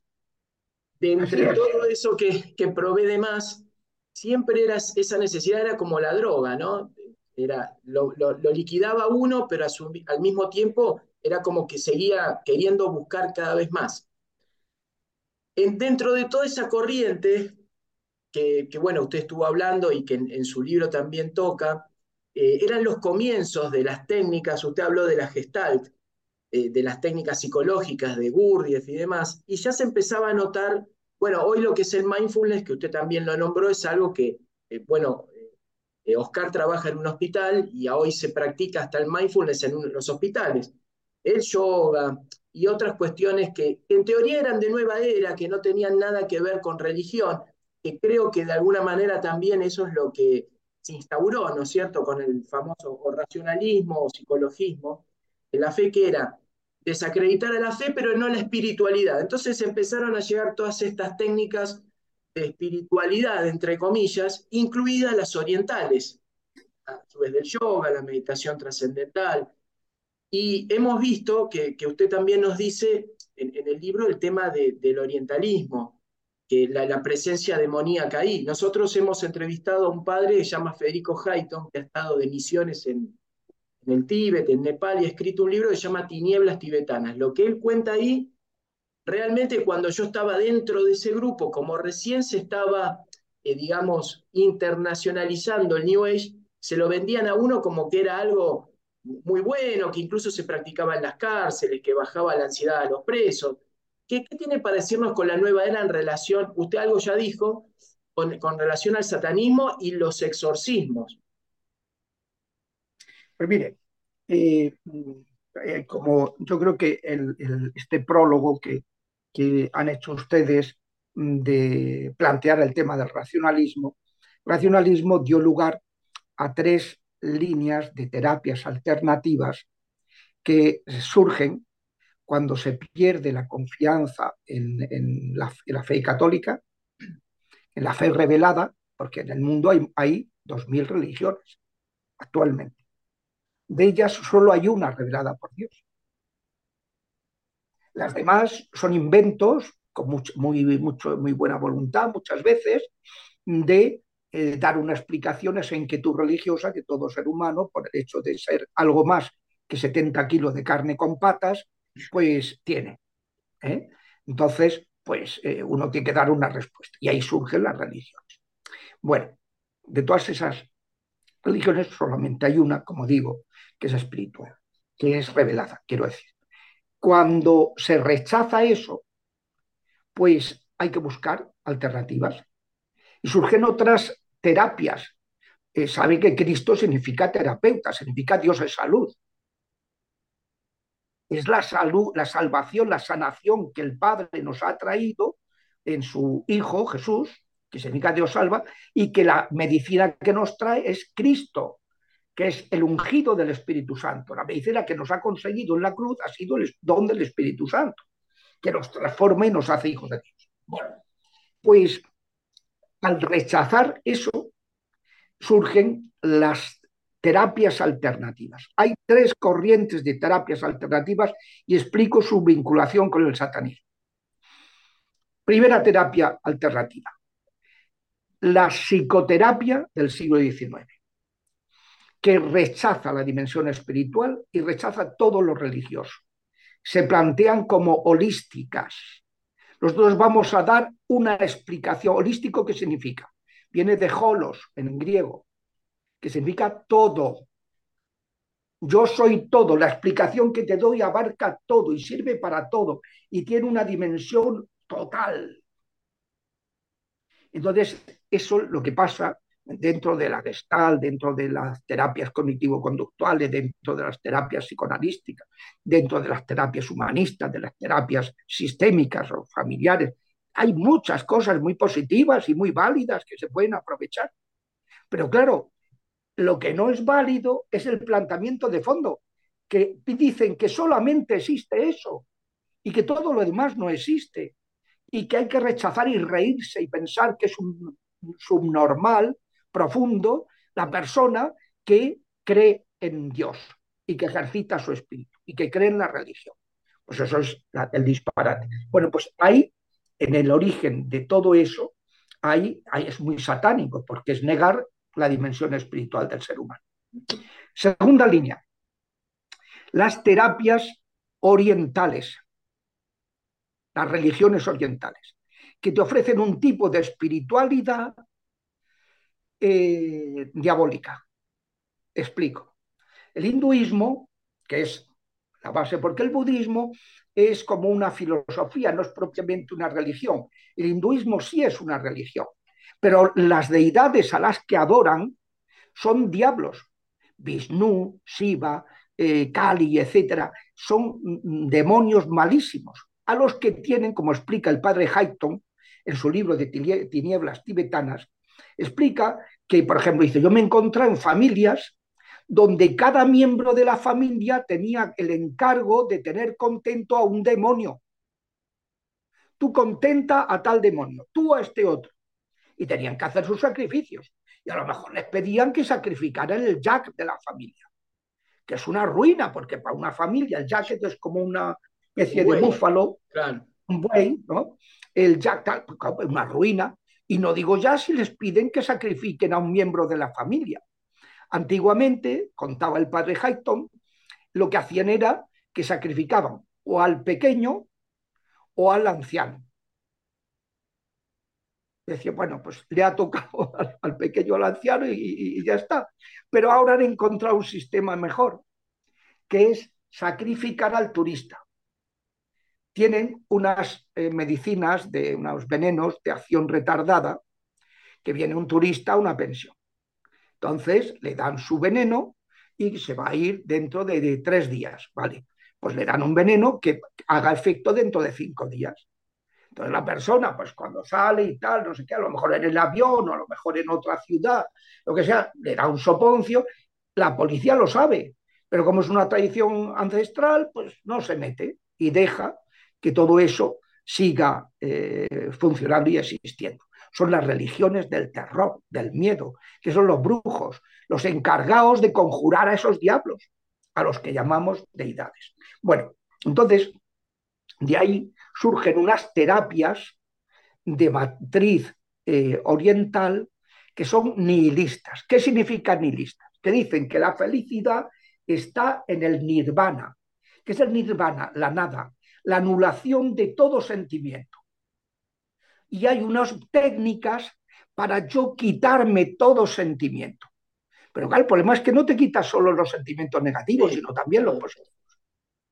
Entonces, ¿qué es el yoga? Es un proceso de ocho pasos en los que a través de distintas cosas se van abriendo, se trata de que abrir todos los chakras y que el espíritu de la kundalini, kundalini es la serpiente, suba por a través de por la espina dorsal hasta llegar al cerebro y te dé la iluminación, que es que quedas poseído. Entonces, mm, el paso 2 eh, y 3 es esos ejercicios de respiración, esos ejercicios de estiramiento. Y dice, ¿qué tiene de malo eso? Pues no tiene de malo, el estirar no tiene nada de malo, pero si tú estiras poniendo posturas de deidades, estás haciendo invocaciones a esas deidades. Entonces sí tiene de malo. Y aunque tú no lo sepas, los demonios sí que lo saben y lo aprovechan. El quinto paso del yoga, de los ocho pasos, es el mindfulness. Es la atención plena en tus sentimientos. Y les voy a contar lo que me pasó a mí con una escritora británica conocida de libros de niños. Una mujer, no es Rowling, es una mujer de, de, 30 y tenía 32 años, así, cuando vino, se agarró, estaba muy mal, y se agarró un low cost y se presentó en Madrid. Y entonces llamó, escribió al, al blog de un sacerdote para que la recibiera. Este sacerdote no podía recibirla y entonces el que llevaba el blog, que había sido auxiliar mío en el Ministerio de, Exorcismo, me, me, llamó por teléfono y me dijo, mire, está aquí esta señora, esta mujer, que mm, está mal y que quiere que alguien la atienda. Y digo, pero yo, chicos, yo ya no soy exorcista. Y yo, no, no, si no es para que le haga exorcismo, es para ayudarle a discernir. Entonces, pues nada, pues tráemela. Y entonces se presenta con ella. Era una mujer de un 80, una cosa así, alta, con los hombros caídos, un zombie. Una pena. Y entonces le pregunté, bueno, ¿qué es lo que te pasa? Y me hace el gesto de que no podía hablar. Y digo, pero eres muda. Y, dice, no, no, me he quedado muda. Entonces lo primero que hicimos fue, el, este antiguo auxiliar y yo, ponernos a pedirle a Dios que la liberara del demonio mudo. La liberó del demonio mudo. Y entonces empezó a hablar. Y nos explicó. Yo estaba haciendo mindfulness. Entonces, al principio, claro, mm, mm, tuve una euforia, me dio como un subidón, porque claro, tú tienes la mochila de los sentimientos, te la quitas, que es el mindfulness, te distancias de ellos, y como en esa mochila hay cosas malas, pues tú, eh, mm, te, es, al quitarte esas cosas malas, te da un subidón pero como también te distancias de lo bueno, estás autorizando implícitamente a otras entidades a que se hagan cargo, tomen poder de tus sentimientos. Dice, ¿qué pasó? Que se me secó el corazón. Y digo, ¿eso qué es? Pues yo nunca había escuchado eso de secarse del corazón. Digo, pues sí, que no siento nada. ¿Cómo que no sientes nada? No, no siento interés, no siento alegría, no siento tristeza, no siento pena, no siento asco, no siento nada. imagínese lo que es vivir sin tener ningún sentimiento. Dice, después se me bloqueó el cerebro y ya no puedo escribir mis libros. Y finalmente me quedé muda. Ya no podía comunicar porque para hablar tienes que ser un yo, si has renunciado a, tener un yo, ser un punto de interioridad, porque has, has dejado que te expropien tu interioridad, ya no puedes hablar. Y entonces se quedó muda. Bueno, pues eh, hicimos una oración de intercesión, pues para pidiendo al Señor que la curara, y entonces mm, nos pusimos en contacto con su, eh, un exorcista de, eh, anglicano, porque esta chica era anglicana para que la atendiera y tal. Ya le dijimos, oye, lo primero que tienes que hacer es vivir una vida cristiana, vivir la fe según tu comunidad eh, cristiana, eh, de la Catholic, Catholic Church, Iglesia Católica de Inglaterra y tal. Y, entonces, pues, eh, y gracias a Dios, está ahora fenomenal, ha vuelto a escribir, se ha recuperado y muy bien. Pero todo es mindfulness. Pues lo mismo pasa con el yoga, lo mismo pasa con el zen. Mire, hace unos, unos años los obispos de España sacaron una nota completísima, maravillosa, sobre el zen, su incompatibilidad con la oración cristiana diciendo o haces oración que hablas con Dios y te dejas que Él te hable, o haces ten, que es la teología del ombligo, que te miras a ti mismo, claro, que te miras a ti mismo, que te metes en ti mismo, la teología del espejo y que tú no hablas con nadie. Y claro, aquí en Madrid hay un sacerdote que tiene un movimiento de zen cristiano, entre comillas. Y por eso los obispos sacaron esa nota para explicar que es imposible el zen cristiano, que eso no existe. Y de hecho, a mí me llamó la atención que poco después de que saliera esa nota, yo estuve en mm, Ecuador dando un curso de exorcística, porque el obispo de la diócesis de Santo Domingo de los Colorados, los Áchilas, que es una tribu muy, muy antigua, pues el origen del chamanismo, pues eh, quería que fuera a dar un curso a todos sus curas, y estaban todos. Entonces, pues Mm, luego por la tarde daba un curso a, los laicos de la diócesis que querían, tal. Pero por la mañana era para los sacerdotes. Y entonces, el último día vinieron obispos del país y tal, y bueno. Y entonces, este, este, en ese curso de, de, a los, a los de allí en, Santo Domingo, bueno, pues fueron sucediendo en distintas cosas, porque, eh, claro, se iban explicando las cosas y tal. Y acabó el curso y un mes después me escribe uno de los exorcistas que asistió, que era de otra diócesis, pero que vinieron muchos exorcistas de Ecuador. Y entonces me dice, padrecito, eh, mm, sabe que ha venido un colega suyo de Madrid a darnos unas charlas, pero nos han extrañado dos cosas. Digo, ¿qué les han extrañado? Dice, primera, nunca ha hablado de Dios. ¿Cómo? Dice, no. Segunda, nunca le hemos visto celebrar misa. Claro, es que es incompatible. ¿Por qué son incompatibles? Eso ahora es lo que les voy a explicar.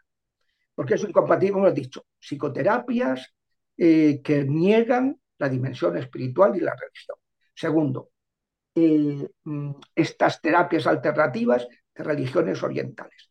¿Por qué son incompatibles? Porque el ideal budista, hinduista, es el nirvana, la anulación del yo. Ellos dicen, si tú deseas algo vas a ser infeliz porque no lo vas a conseguir. Claro, el ser humano sin Dios no consigue nada. Como dijo Cristo, sin mí no podéis hacer nada. Pero claro, con Él claro que lo podemos todo. Pues ellos no, ellos renuncian a la realización personal y te proponen el nirvana como es la anulación y la, la disolución del yo en Brahman. Brahman es la energía universal, no es un Dios personal, es un panteísmo, la energía universal, que la fuerza te acompañe. Pues eso, una energía así genérica, etérea y, tal. Bueno, ese es el ideal budista. Eso es totalmente incompatible y hinduista con y por eso hay tantísimo satanismo dentro del budismo. Entonces, este padrecito, el padre Federico Hayton, pues eh, lo que hace en ese libro, Tinieblas Tibetanas, lo cuenta su experiencia personal, lo que yo me he encontrado, dice él, en, el budismo tibetano, que es un tipo de budismo. Vamos, que se podrían analizar otros tipos de budismo y tal. Y claro, le habla, pues eso, del femicidio, femicidio ritual. Dice, de los mandalas al femicidio ritual, es decir, a la muerte de la mujer, aunque sea espiritualmente, eh, al, tal. Luego el tema de la, de la pederastia, de la pedofilia, eh, que está tan extendida en muchos monasterios. Vamos, que es como un rito de iniciación. Que tú para iniciarte en el monasterio, pues tienes que eh, prestarte pues, a, los gurús, de los monjes, que no sé, es una cosa, claro, lo que va describiendo pues que es muy grave ¿eh? en, ciertas facciones de, ese budismo tibetano. Y lo tenemos idealizado como si fuera un agente de paz, ¿eh? un agente de tal, que inocentes, eh, que no han roto un plato y tal. No, no, no, es que es una teosofía nihilista que eh, ¿quién puede tener interés en que el ser humano no se realice? Los diablos. Porque Dios ha sacrificado a su Hijo para que nos podamos realizar y alcancemos el cielo, nuestra plenitud. Es otro tipo de terapia. Si hay un tercer tipo de terapias que también tienen mucho de satánico, que son las, las terapias eh, pseudocientíficas, médicas, de todo tipo de cosas, pues desde la homeopatía, no me estoy refiriendo a la medicina natural, sino terapias, pseudoterapias, que muchas veces uno, pues eh, en eso pues, hay cantidad, esto. pero entonces uno, mm, pues lo que conviene es, no es que Wikipedia sea ningún padre de la iglesia, pero en Wikipedia salen muchos datos. Y entonces ya te da pistas. Eh, se plantea como una mm, alternativa holística. Cuando dicen holístico, échate a temblar. Hazte la señal de la cruz y digo, Ave María, que el Señor nos libre de los malos pensamientos, porque esto de los holísticos son mm, pues, peligrosísimos. Entonces, pues claro, son pseudociencias. Fíjese, eh, hace poco hubo un congreso en Barcelona, aquí en España, sobre la homeopatía. Entonces, eh, todos los científicos decían que era una vergüenza, que era el, el placebo más caro que ha existido en la historia de la medicina. Un placebo. No hacen nada. Pero ¿qué pasa? Si le ponen a esos preparados, que le ponen hechizos. Y claro, te pueden curar una cosa momentáneamente, pero luego te empeoran tres. Y así va funcionando ese asunto. Esto no me estoy refiriendo a la medicina natural. Piensen, por ejemplo, finales del siglo X y durante el siglo XII, primeros del siglo XII, hubo una, una mujer que, se, que es una sabia que se dedicaba a la medicina natural, una abadesa, Santa Hildegarda de Bingen, que es doctora de la iglesia, doctora nada menos, y que era una sabia, sabía muchísimo de medicina natural y que además recibía revelaciones privadas, privadas sobre los, las, las eh, facultades, las propiedades eh, sanadoras de los minerales y de las plantas. Y tienen cantidad de cosas maravillosas, esa medicina Santa Hildegarda y tal, y que, que dan, eso no tiene nada que ver con la, con la homeopatía. Entonces, pues, bueno, pues están las pseudociencias que, pues donde hay mucho, pues eso, mucha cosa que dice todos los médicos dicen que esto no tiene ningún fundamento científico, que además, sobre todo, es que han estado examinando, han estado haciendo estudios y no hay ningún resultado positivo. Padre, quería hacerle una consulta. Perdóname, Oscarcito, porque este tema me, me vuelve loco. Eh, a nosotros nos explicaban el famoso libro de Enoch, en donde aparecían los nombres de los ángeles. Eh, cuando usted realizaba los, exorcismos o un exorcista, ¿quién es el que expulsa a ese demonio del cuerpo? ¿Es el sacerdote en nombre de Jesucristo y a su vez lo asisten los ángeles? Porque generalmente lo que se piensa es que es solo por el poder del sacerdote, como si el sacerdote mismo fuera una especie de amuleto. Entonces, por ahí, muchas veces en la nueva era, se ve eso como que el sacerdote estaba en sintonía con una especie de energía cósmica, que le permite tener ese poder. ¿Se acuerda, bueno, padre, del tema de la simonía, ¿no? La compra de los poderes espirituales. Sí, sí, sí, sí. Bueno, entonces, yo, lo que queremos saber es, cuando el sacerdote expulsa, ¿lo expulsa la persona, el sacerdote, en nombre de Jesucristo o también puede tener la asistencia, vamos a suponer, no sé, del arcángel Miguel, vamos a decirlo. Y una, una postilla más que quería hacerle, así le dejo tiempo acá a mi amigo Oscar. Eh, usted nos ha hablado de los tres arcángeles que aparecen en, en, las escrituras.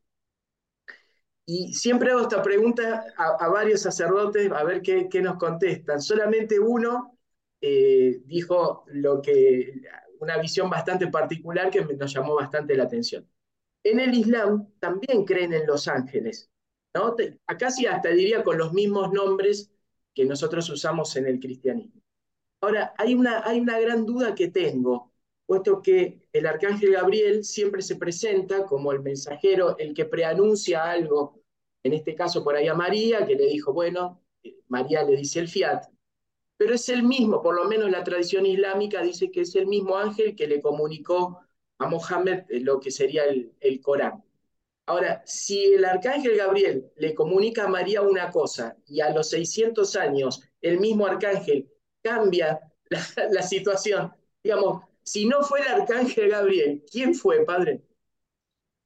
Bueno, eh, vamos a ver, es que el, propio Mohamed, Mahoma, él dice que en, algunos momentos decía que él tenía dudas, no sabía si eh, muchas de, de las supuestas revelaciones venían de Gabriel o venían del diablo. De hecho, en la segunda Corintios dice que el diablo se disfraza de ángel de luz para confundir a los hombres. Eh, eso es muy frecuente. El, islamismo eh, menciona muchas de las cosas del cristianismo por una sencilla razón. Eh, Mahoma había conocido la tradición judía en su pueblo, así como la tradición cristiana. La, tradición cristiana la había conocido a través de una comunidad nestoriana, no era una comunidad católica. Entonces, como era nestoriana, los Nestorio negaba que Cristo fuera Dios.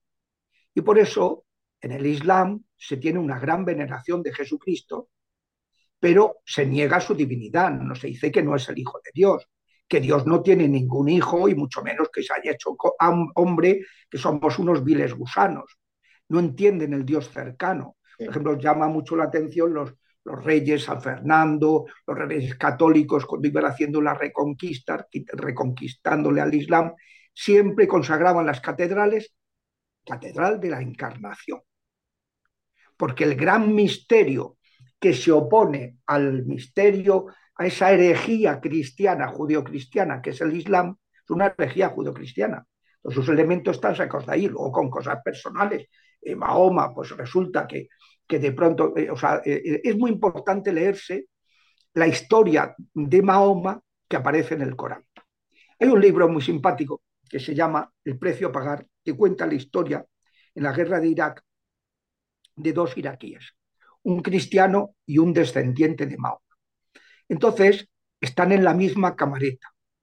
Y el descendiente de Mahoma ve que ese cristiano es muy buena gente. Es un hombre ya mayor, que por equivocación lo han mandado a, hacer la guerra. Y como ven que es muy mayor, lo ponen en servicios de retaguardia. Y al, al, al descendiente de Mahoma, como uno de sus hermanos había muerto en vanguardia, también para que el padre no se le murieran muchos hijos, a este lo ponen en retaguardia se conocen y entonces el, musulmán eh, decide, cuenta este libro, El precio a pagar, eh, dice a este hombre que es tan bueno hay que islamizar. Entonces le ofrece islamizar y el cristiano, con muy buen criterio, le dice, vale, pero solo con una condición. ¿Qué condición? Que te leas el Corán. Y claro, el otro lo tomó como un insulto. Estaba diciendo el cristiano que no se lo había leído. Y no, pero tú qué me dices? Pues mira, si no te lees el Corán, yo no voy a dejar que me islamices, porque no me vas a contar la auténtica, eh, el auténtico islamismo. Entonces yo quiero que te leas el Corán. El otro accedió y reconoció que no lo había leído. Bueno, se puso a leer el Corán. La primera parte del Corán es la historia de Mahón. Y al ver esas cosas que narra, que el que está fanatizado le parece que es normal, Claro, que narre que estupró a una, a una niña, ¿eh? habiendo matado a su padre eh, poco antes, que estupró a una mujer habiendo asesinado a su esposo poco antes. que tal? Cuando ve, estas cosas, leyó el Corán y se presentó al cristiano y le dijo que había perdido la fe. Que había perdido la fe en el Islam.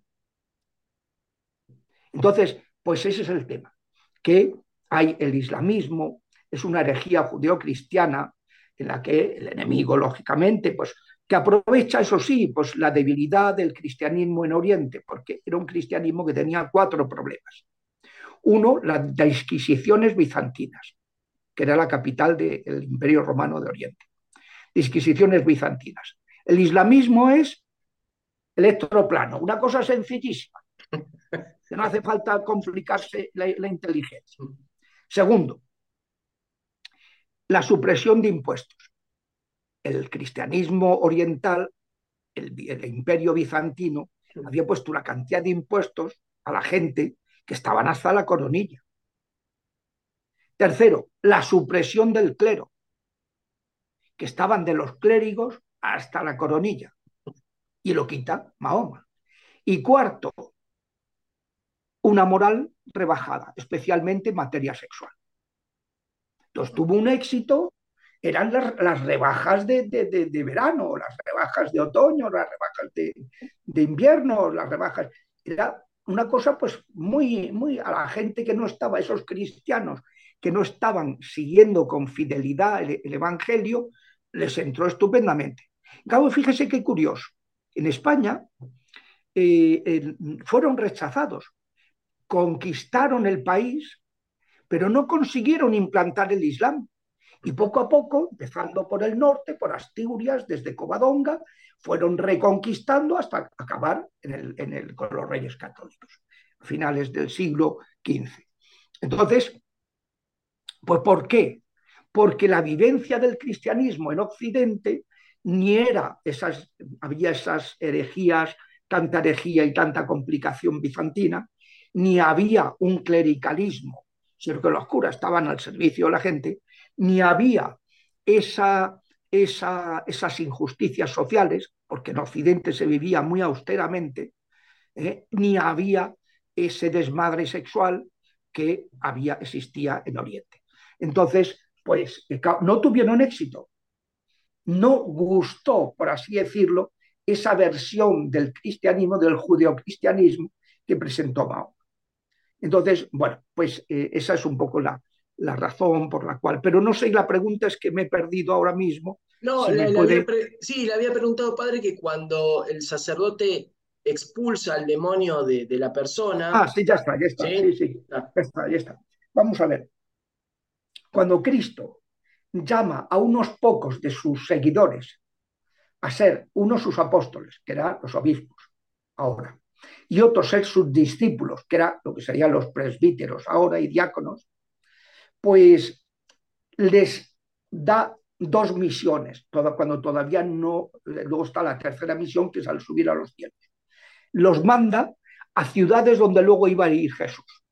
Primero a los doce y luego los setenta y dos discípulos y les dice, anunciar el reino, que es el perdón de los pecados, que salís del reino de Satanás para entrar en el reino de Dios, por el perdón de los pecados, y luego verificarlo imponiendo las manos para curar a los enfermos que os traigan y arrojad demonios en mi nombre. Les da el poder a esos a los que habían puesto las manos de sanar, de liberar y de perdonar los pecados. Luego confirmó esos poderes, el día de la resurrección, instituye el sacramento del perdón, etc. Instituye el bautismo, que es el primer perdón que se nos da, luego para renovar el bautismo, cuando se recae, que es el sacramento de la penitencia, etc. Entonces, cuando los envía, les dice, los que crean arrojarán demonios en mi nombre, curarán enfermos imponiendo manos, etc. ¿Eso lo hace uno por su propio poder? No, lo hace por el poder de la, la, imposición de manos del ministerio del orden. Que uno queda configurado con Jesucristo. Eh, uno queda como instrumento de Jesucristo para que la acción de Cristo se perpetúe en la historia y siga perdonando los pecados y luego curando enfermos y expulsando demonios. Entonces, ¿en nombre de quién? Pues evidentemente en el nombre de Jesús que además se puede invocar a los ángeles, a los santos, especialmente a los ángeles que son más conocidos en ese combate. Por supuesto, ¿eh? por supuesto es una ayuda estupenda y tal, la Virgen Santísima en primer lugar, San José, que se le llama el terror de los demonios. Eh, pues eh, los, hay santos que tienen un gran poder exorcístico, por ejemplo, ellos y ellas, ¿eh? Hildegard de Bingen, una santa que tenía un poder exorcístico brutal. Catalina de Siena, cuando en el siglo XIV los exorcistas no podían con unos demonios, le llevaban al, al, al, poseído a la santa y les alcanzaba la intercesión de momento. San Pío de Pietrelcina, San Juan Pablo II, Santa Teresa de Calcuta. Hay unos santos, San Juan María Vianney, que han sido muy atacados por los demonios y, entonces, pues que, son, tienen un gran poder intercesor. María de Jesús crucificado, que es una santa palestina de Belén. Ahora cuando está en Tierra Santa con, con un grupo de personas, pues hemos ido a visitarla, ¿no? Y, que es muy una santa que, fue muy atacada, estuvo poseída, ¿eh? porque la habían maldecido en el seno materno. Eh, es la beata Eustoquia de Padua también estuvo poseída. O sea, hay santos que tienen un gran poder. Hay esta santa venezolana, ¿cómo se llama? Santa Laurita de Montoya, Santa Laura de Montoya. Bueno, eso es un, fenómeno. Esa mujer, esa santa, es un fenómeno. Yo cada vez que le invocaba, sobre todo si era algún paisano de allí de Venezuela y tal, vamos, inmediatamente hacía eh, el pino con las orejas, vamos. Eh, la santa, Santa Laura de Montoya es una santa pues muy, muy esto. Hay santos, hay un santo japonés que ahora mismo no me acuerdo de su nombre, que también eh, tiene un gran poder intercesor. Mm, o sea, hay santos que han sido especialmente atacados y que tienen un gran poder exorcístico, ¿no? Pero que, pero que se expulsa siempre el demonio por el poder de, Jesucristo. Perfecto. Oscar, tenemos ahí medio. dale, hacer una pregunta al padre, si no voy a estar toda la noche, dale. No, no, no, no toda la noche no. Tenemos, tenemos como límite 27 minutos más. A los 27 minutos corto porque aquí es muy tarde. Gracias, padre. Bueno, padre, cuénteme así rápidamente, eh, porque es la última pregunta que por ahí nos está faltando. ¿Cuáles son estas seis puertas que no podemos abrir? Vamos a ver.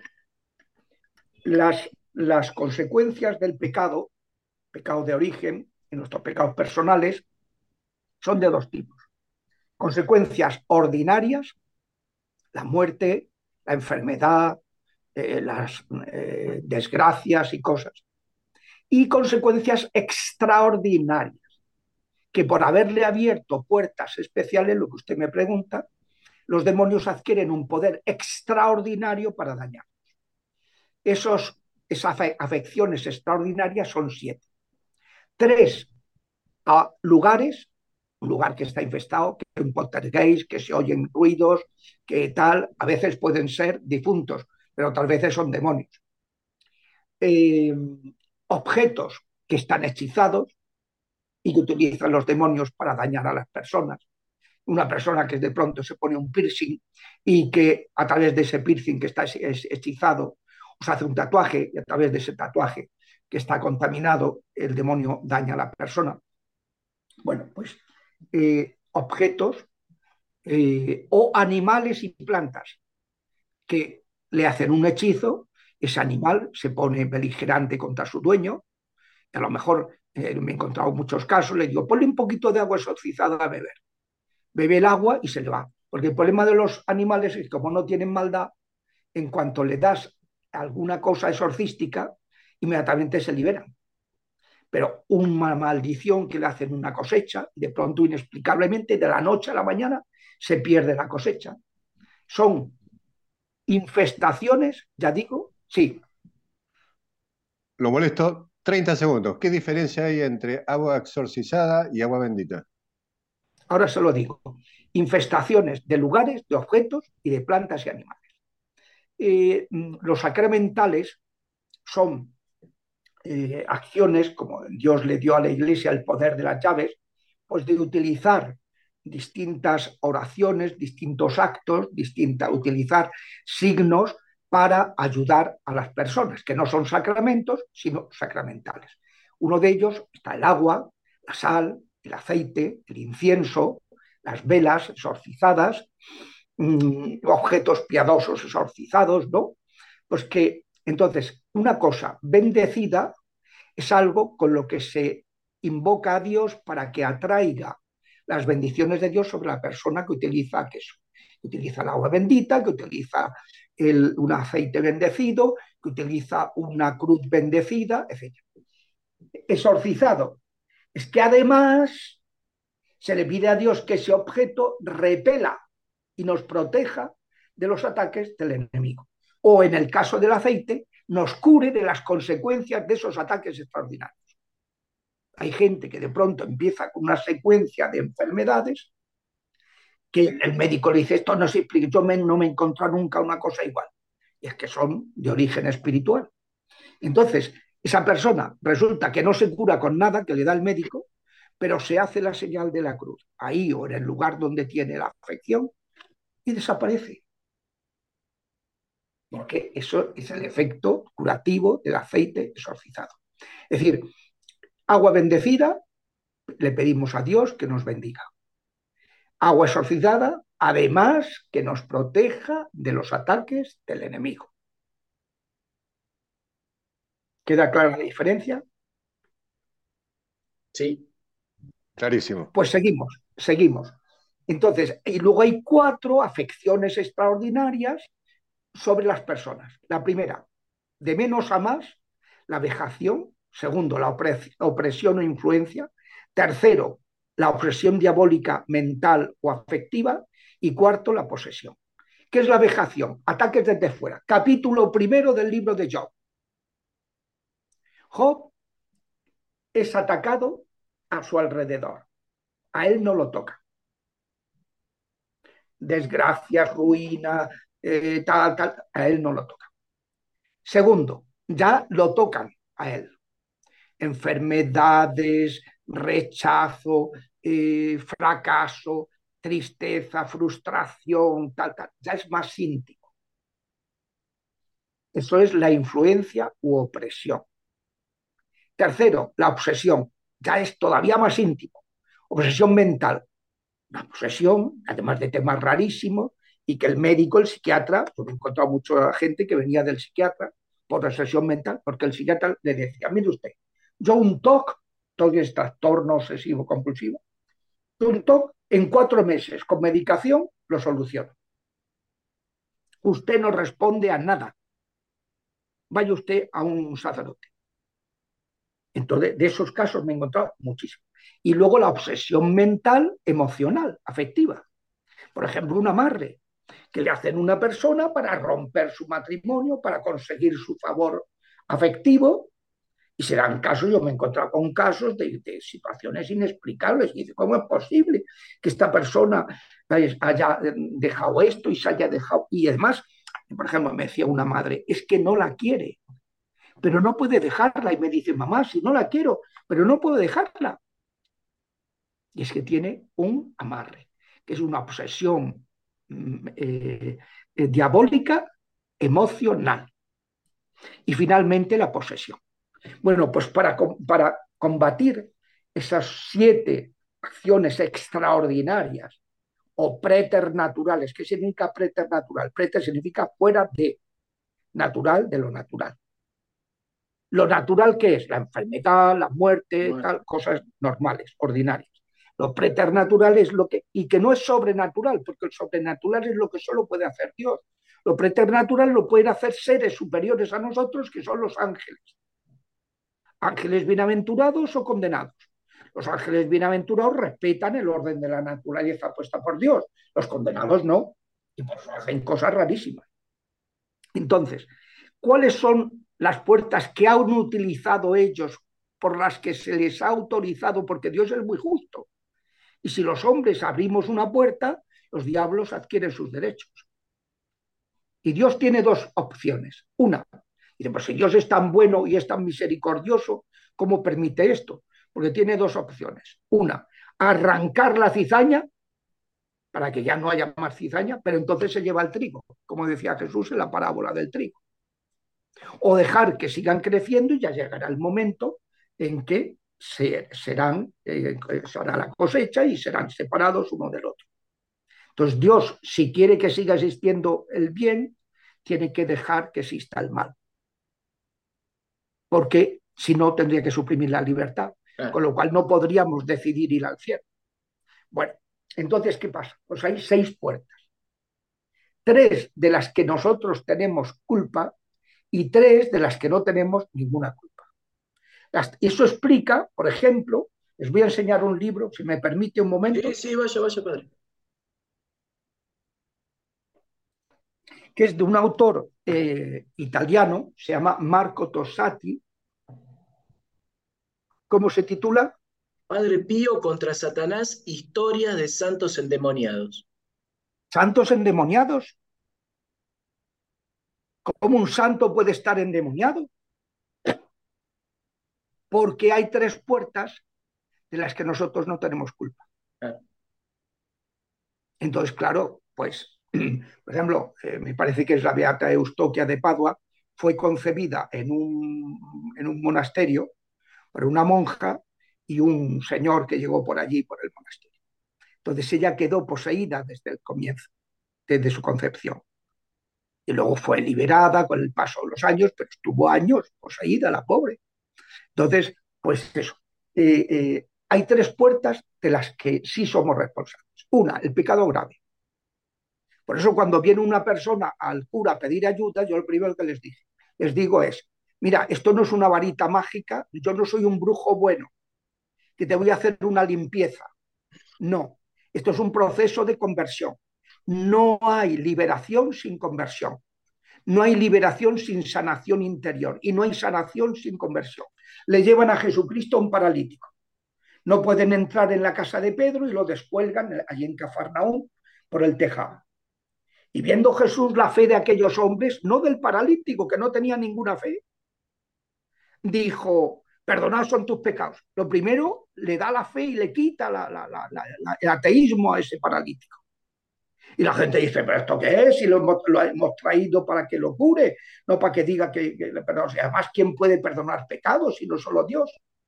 Y Jesús añade, pues para que sepáis que el Hijo del Hombre tiene poder en la tierra para perdonar pecados, a ti te lo digo, toma tu camilla y echa Entonces lo curó. Pero primero le perdonó los pecados. Primero, antes de sanar, antes de liberar, hay que convertirse. Y por eso es tan importante que el ministerio exorcístico se haga en coordinación con las parroquias, con la comunidad de origen, porque el, exorcista no puede hacerlo todo. Necesita la atención primaria, el es como el especialista en la sanidad. Pero hace falta una atención primaria. Entonces, pues eso. O sea, primero el pecado. Y lo más importante es acompañar al paciente en el proceso de su conversión. Segundo, el ocultismo. El contacto con el ocultismo abre las puertas y además es una cosa que funciona objetivamente, no subjetivamente. Es que yo no sabía que la Ouija era mala. Tú no lo sabías, pero los diablos claro que lo saben. Y si tú has abierto una puerta, es que yo no sabía que ir a Halloween, que llevar a Halloween a mi niño podía causarles problemas. Tú no lo sabías, pero los demonios ya tienen la puerta abierta. Y a lo mejor no le pasa nada en ese momento. El padre Amor le pregunta, ¿qué te pasa? Por llevar a, tu, un hijo tuyo a Halloween le va a pasar algo. Y dice, pues puede pasar o no. O puede que, que dentro de 20 años ese muchacho eh, rechaza a una enamorada, no sé si dice así en su tierra, una, Novia, enamorada, rechaza a una, eh, está pololeando con una persona y la rechaza. Esa persona le va al brujo y le hace un maleficio. Y como tenía esa puerta abierta, lo destruye. Si no hubiera tenido puertas abiertas, no le hace efecto. Mire, hace poco me vino una señora que quería confesarse. Lo cuento porque como nadie va a saber de quién se trata, lo puedo decir. Y me dice, padre, es que me quiero confesar porque yo fui a un brujo para que me hiciera un trabajo de muerte a una persona. Y el brujo me dijo, espere usted y le voy a decir si le puedo hacer o no. Hizo sus runas, hizo sus cosas, sus caracolillas, sus cosas, y le dijo, señora, este, esta persona no le puedo hacer nada. ¿Por qué no? Yo le pago lo que sea. No es cuestión de dinero, señora. Es que esta persona está protegida. Y si yo le hago un hechizo, nos puede volver a usted y a mí y poder morir. De modo que ahí tiene la puerta y ya puede irse. Está protegido. Pero si tienes una puerta abierta, pues te puede hacer efecto. Entonces, pues, pues eso. Hay que cerrar esas puertas mm, que es el ocultismo.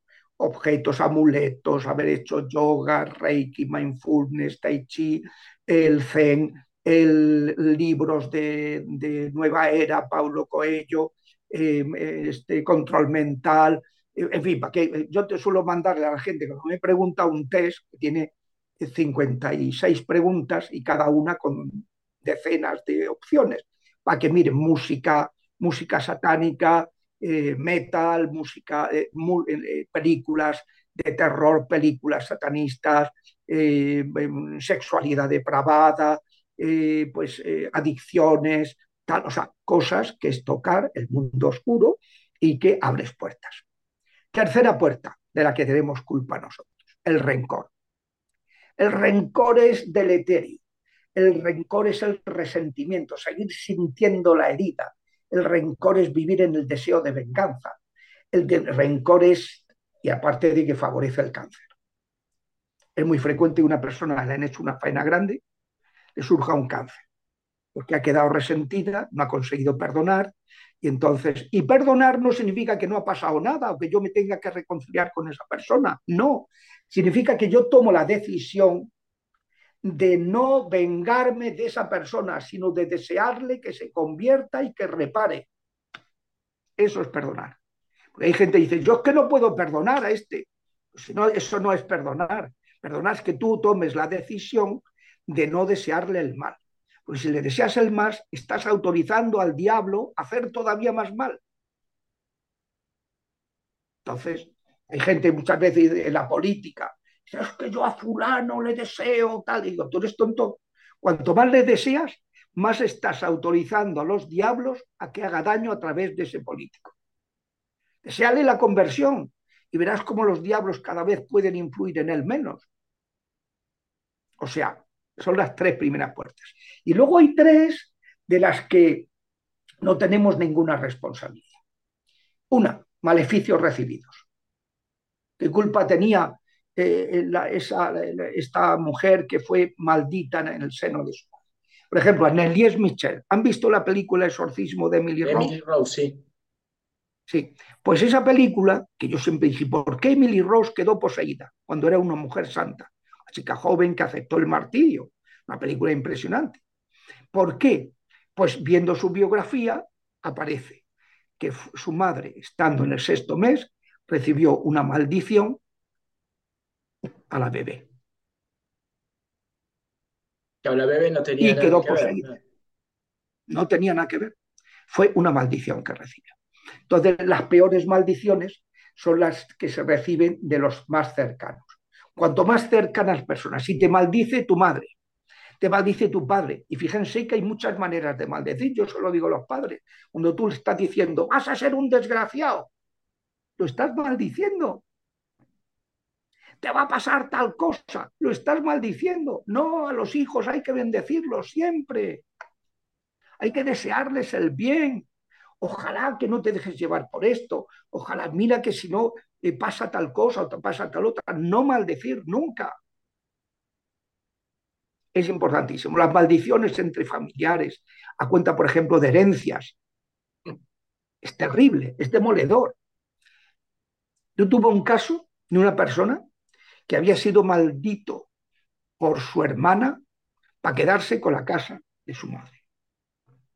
Y estaba provocándole la muerte a la madre, aparentando que la quería mucho, lo que hacía era atiborrarla a comida hechizada. Y la madre cada vez más demacrada, cada vez peor, y él cada vez más en la ruina. Es una persona que había sido una persona, un profesional con éxito, y que estaba arruinado en la miseria, teniendo que vivir de la caridad ajena, o sea, una situación dramática. Todo un maleficio hecho por la hermanita dichosa. Entonces, esos hechizos de gente cercana son terribles ¿eh? y hay que, pues, eh, maleficios. Quinta puerta, las heridas desde el seno materno, heridas afectivas. Las principales, la de seno materno la gestación.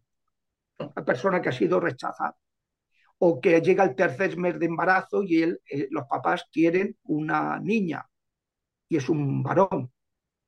Pues ya tenemos un problema. Ya tenemos un problema de transexualidad. o que la persona siente porque el bebé percibe por medio de neurotransmisores y hormonas todo el estado de la madre. Y entonces ese bebé mm, pues está, mm, por ejemplo, percibe que el padre no apoya a la madre, que el padre es un egoísta o que el padre es un maltratador. Entonces ese bebé no puede, si es mujer, no se puede sentir atraída el día de mañana por la, la, figura masculina. Y si es un varón, no se puede identificar con la figura masculina de su padre porque su padre es un canalla. Entonces, pues, o, o, que falla la madre, porque se deja maltratar, porque entonces, pues, o que es muy poco cariñosa, eh, tal, y entonces, cuando falla el cariño en una familia, luego tienes a los hijos cuando despierta su sexualidad, van buscando en relaciones sexuales patológicas el cariño que no recibieron en su infancia, cuando no tenían ningún interés sexual. Cuando en la época que no tiene interés sexual, pero que hay que aprender a ser varón o mujer, si no has recibido el cariño de tus padres, luego lo vas a buscar patológicamente en unos patrones absurdos, que además se repiten cuando llega ya la pubertad. Entonces, es importantísimo el tema de las heridas del seno materno. Siempre que veía una persona, oye, ¿cómo fue tu embarazo? No, si yo no estaba embarazada. No, no, no digo eh, que, sino cuando tú fuiste gestada o tú fuiste gestado. Ah, pues no sé, pues entérate. Y de pronto aparece que los papás no querían tal, que no se esperaban, que luego sí lo aceptaron, sí, pero ya está la herida de rechazo. O de miedo, de inseguridad, de rechazo a la vida, de falta de autoestima, de, disforia de género, de, o sea, cantidad de cosas, llega el momento del parto y que o bien la criatura se adelanta para provocarse la muerte, o no quiere nacer. Entonces está tal y se da la vuelta y, tira para arriba y se pone de... y, el, médico lo agarra de las piernas y que no, que se escapa y sigue para arriba de, en el seno de su madre, que no quiere nacer o que de pronto nace y está con el cordón umbilical enrollado, ha querido ahorcarse porque no le interesa la vida que le espera. O se retrasa y se retrasa y no nace ni harto de whisky. O sea, eh, eh, eh, es tremendo porque no quiere nacer, no le interesa esa vida que, ha percibido en el seno materno. Luego también están las heridas postparto, los primeros meses de vida extrauterina, abusos, eh, bullying en los eh, colegios, eh, malos tratos, etcétera, distintas heridas que la persona ha ido recibiendo, todo eso le hacen vulnerable a los ataques del enemigo. Y finalmente, las herencias ancestrales. Ese es un punto que hay en, en, hay, unas, hay tres conferencias episcopales que sacaron declaraciones diciendo que eso no existe, que eso no es católico y Roma no les dio la razón. Corrigió unos excesos que se habían producido en determinadas comunidades carismáticas, pero no les dio la razón. En el año eso era en el año 2007, 2007, que fueron la conferencia episcopal coreana, que un obispo fue y se encontró en una reunión que estaban pasando siete estaciones y siete pueblos, entonces, pues claro, salió escandalizado. Y, pero Roma no le dio la razón, corrigió aquello y está.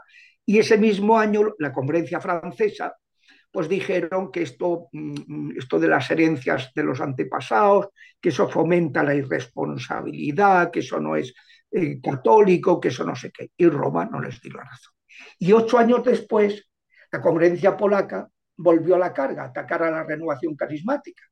Y entonces, pues Roma no solo no les dio la razón, sino que sacó un documento en que, que se llama Juvenesit iglesia, la iglesia se rejuvenece cuando respira por los dos pulmones, el pulmón carismático y el pulmón jerárquico. Los carismas están al servicio de la iglesia y la jerarquía está al servicio de los carismas. Poner orden, como dice San Pablo en el capítulo 14 de Primera Corintios. El capítulo 12 habla de los carismas, cuáles son. Capítulo 13, que tienen que estar todos impregnados por la caridad. Si no hay caridad, no soy nada y el capítulo 14, que la jerarquía tiene que poner orden en los carismas, en lugar de estar eh, pues viendo en los carismas al demonio, como pasa en muchas diócesis, que no aceptan lo carismático. Entonces, eh, pues en esos ámbitos han negado, han atacado. Luego ha habido pues, dos teólogos, el padre Alcántara en México, que es un hombre muy culto, pero en eso pues, ha hecho unos argumentos que, no, que yo los he refutado en dos conferencias, el padre Fortea. El padre Fortea es muy conocido, yo lo aprecio porque era párroco de, de mi hermano cuando estaba en Zulema y, y, de hecho le pedí que me hiciera el prólogo al libro de las seis puertas, ¿no? El libro este de, de las seis puertas del enemigo, ¿no? Pues el prólogo lo hizo él, ¿no? Pero en esta materia, pues no, no, estuvo acertado. Entonces, yo me tomé la molestia de hacer dos conferencias, una respondiendo a las objeciones de esas tres conferencias y de estos dos teólogos, y una segunda explicando que la sanación intergeneracional es algo de la Iglesia, la, la tradición viva de la Iglesia. Hasta el punto de que Juan Pablo II, cuando llegó el tercer milenio, Dijo, no podemos entrar en el tercer milenio sin hacer una purificación de la memoria, pedir perdón por los pecados, una sanación intergeneracional en toda la línea. ¿Y sabe lo que pasó cuando convocó al consistorio de, de cardenales para decirle eso? Decirles eso, que le dijeron, usted no tiene derecho a hacer eso. Y el Papa, que era muy largo, les dijo, pues vamos a ver si tengo o no derecho que lo estudie la Comisión Teológica Internacional. ¿Les parece bien? Sí, sí, que lo estudien y tal. Claro, la Comisión Teológica sacó un tocho de 100 páginas en letra pequeña que era abrumador, haciendo ver que esto pertenece a la tradición de la Iglesia. El Papa en la exhortación apostólica, reconciliación y penitencia dice, igual que hay una comunión de los santos, hay una solidaridad en el mal de forma que uno que crece en santidad arrastra a los demás y los beneficia, y uno que se deja llevar por el pecado perjudica a los demás. Y en la Biblia, al mismo tiempo que dice que, oye, que cada uno tiene su responsabilidad personal, cosa que se subraya, por ejemplo, en el Deuteronomio y, y en, el, en el, los, el libro de Ezequiel, en el siglo VI antes de Cristo, cuando están en el exilio, pues estaban quejándose, vaya todas las desgracias por los pecados de nuestros padres. Y le dice Ezequiel, oye, oye, no seis las culpas a vuestros padres, que vosotros también tenéis vuestras culpas. Y que no se, aquí no vengan diciendo los padres comieron a graces y los hijos tienen de entera. No, no, vosotros sois los que tenéis. Y entonces algunos dicen, no, pero Cristo le preguntaron, ¿quién pecó, él o sus padres? Dijo, ni él ni sus padres. Esto es para la gloria de Dios. Eso en ese caso, no dijo Cristo que no existieran las consecuencias de los pecados de los padres. De hecho, en el Éxodo y en el Deuteronomio mismo, cuando se enuncia el decálogo, en el primer mandamiento dice, soy un Dios celoso, que en el pecado de idolatría castigo los pecados de los padres en los hijos hasta la tercera y cuarta generación. Lo dice el Éxodo y lo dice el Deuteronomio. O sea que vamos a... Y luego en la Biblia no se habla de otra cosa. Nuestros padres han pecado y nos han fastidiado bien fastidiado porque hay pecados muy graves que tienen repercusiones, si no se arreglan en vida, tienen repercusiones después. Si de hecho, a ver, la primera verdad sobre este tema en la teología católica, en los dogmas, es el pecado original, es un pecado ancestral que afecta a todos los hijos de Adán y Eva. Y no es algo físico ni psíquico, es algo espiritual la carencia de la gracia, de la unión con Dios y la propensión al pecado. Entonces, ese es el pecado original. Y segundo, eh, eh, cuando uno va al médico, médico del cuerpo, este, lo primero que te pregunta antecedentes familiares. Cuando vas al médico de la psique, psicoterapeuta o al psiquiatra, te pregunta antecedentes familiares. En el ámbito espiritual tres partes lo mismo. Hay cosas que no tienen explicación biológica ni psíquica ninguna y sin embargo es una, algo, una carga que viene de la familia. Entonces, esa es la sexta puerta. Y para, por tanto, para combatir, y con esto acabo, pues ya son las, las 22.30 en España, eh, cuando mmm, para combatir eh, al enemigo no basta con arrojar los demonios, porque si dejamos las puertas abiertas, como explicó Jesús en Mateo y en Lucas, eh, si dejamos las puertas abiertas, los demonios regresan, porque está la puerta abierta. Entonces, para que cada vez regresen con menos fuerza y llegue un momento en que ya no puedan regresar, hay que cerrar las seis puertas. Y por eso titulé este manual, que es el primer manual de exorcística que se publica en la historia de la Iglesia, lo titulé Las seis puertas del enemigo, para subrayar que, eh, que, ese problema que le pasa a muchos exorcistas, que se desaniman, uy, ¿por qué tarda tanto esto? Porque no hay liberación sin sanación interior y sin conversión. Y no hay sanación sin conversión.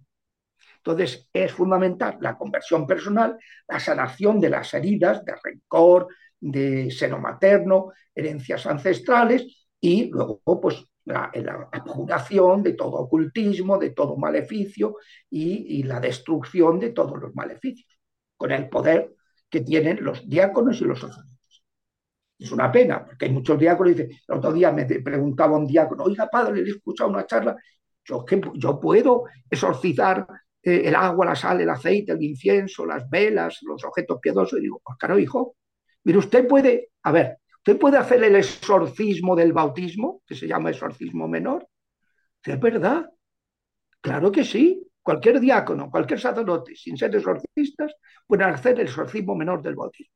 Pues con mayor motivo puede usted exorcizar los sacramentales, puede usted eh, exorcizar una casa en el sentido de una oración de liberación de una casa, un exorcismo mayor no, pero una oración de liberación sí. O sea, no hace falta ser exorcista para hacer el exorcismo menor o hacer oraciones de liberación, que es lo que, lo que hay que hacer normalmente cuando la persona no está poseída o cuando la casa no está infestada. La casa infestada hay que hacer un exorcismo mayor. Y una persona poseída hay que hacer un exorcismo mayor. Pero una persona eh, eh, eh, vejada, oprimida, obsesionada, mental o psíquica o afectivamente, basta con una acción de liberación. Bueno, gracias padre. La verdad que muchas cosas de las que dijo me pegó mucho porque yo estoy viviendo un momento particular bastante especial Así que sobre todo la última, las últimas frases que dijo me, me han servido un montón. Yo le quería decir como para cerrar, si en un minuto nos podía decir a nosotros, como personas, como laicos, para nosotros, dentro de nosotros mismos y para nuestro hogar, qué cosas podemos hacer para prevenir esos ataques de, los demonios. Si es que hay algo que, nosotros en, nuestra limitada capacidad podemos hacer sin ofender, digamos, o sin pasarnos de la raya? Bueno, pues muy sencillo. Las armas que tenemos, eso lo explico en la parte del libro, las armas que tenemos en la iglesia son maravillosas. Eh, por una parte está el efecto exorcístico que tienen los sacramentos. Un, una confesión es como 100 exorcismos. ¿eh? Una Eucaristía bien recibida, eso es, tiene una fuerza impresionante el bautismo, la confirmación, la unción de los enfermos, cuando es necesaria recibirla, el matrimonio para gente que está en pecado y que se casan porque han visto se pueden casar y tal. Bueno, pues todo eso tiene un efecto exorcístico impresionante. Luego están las, la oración, la penitencia, eh, los sacramentales y, y, luego pues están esos recursos pues el agua exorcizada, el aceite exorcizado, la sal exorcizada, las velas exorcizadas, el incienso exorcizado, eh, los objetos piadosos exorcizados, todo eso nos, eh, son armas que tenemos para combatir. Lo principal, como hemos dicho, es vivir en gracia de Dios y confesarnos con asiduidad para mantenernos en esa gracia. Eh, el, el Santo Rosario tiene un poder impresionante, el ayuno tiene un poder que es privarse de cosas negativas, no solo el ayuno de no comer, eh, privarse de comida, sino el ayuno de pereza, el ayuno de, curiosidad, el ayuno del celular, el ayuno de televisión, el ayuno de café, el ayuno de cervezas, el ayuno de copas, el ayuno de, chismorreos, el ayuno de mil cosas. ¿eh? O sea, la oración, sobre todo el rosario, el ayuno, confesión, la Eucaristía y la palabra de Dios, bueno, la palabra de Dios esto es tremendo, la fuerza que tiene la palabra de Dios es impresionante. Yo a mí me gusta siempre cuando me reúno para confesar a una persona, para acompañarla, para o interceder por ella, siempre acabamos pidiendo una palabra. Abrimos aleatoriamente donde nos diga el Espíritu y es impresionante cómo el Espíritu siempre habla de aquello que esa persona necesita es, está viva, la palabra está viva, es el Espíritu Santo. Son las armas con las que contamos. En el, el libro este, en la tercera parte, que es cómo organizarse las armas, pues antes de hablar de las oraciones específicas del libro, pues se explican esas armas ordinarias que tienen los exorcismos. Y luego se explican las peculiaridades del exorcismo antiguo y el moderno. Cada uno tiene sus ventajas. Yo lo que he hecho siempre es mm, conjuntarlas, integrarlas. El exorcismo antiguo es muy contundente. El exorcismo nuevo es más teórico, pero recoge unas tradiciones exorcísticas de iglesias armenas, iglesias coptas, iglesias orientales, iglesias bizantinas, iglesias ambrosiana de Milán, iglesia eh, visigótica de Toledo, recoge muchos elementos exorcísticos, entonces es muy rico. Aunque sea más flojito en el contenido de las oraciones, es muy intenso en el itinerario de exorcístico. Si se combina una cosa con la otra, si toma lo positivo de cada una, la otra te sale mix, que es una maravilla, y para atizarle a los, demonios y, mandarles que se vayan. Bueno, Padre Javier, le agradecemos mucho de todo corazón por, por estas dos horas que nos ha regalado. La verdad que fue muy interesante. Yo, por lo menos desde mi punto de vista, me quedé con un montón de preguntas por, digamos, por mi pasado y por mi presente, de alguna manera.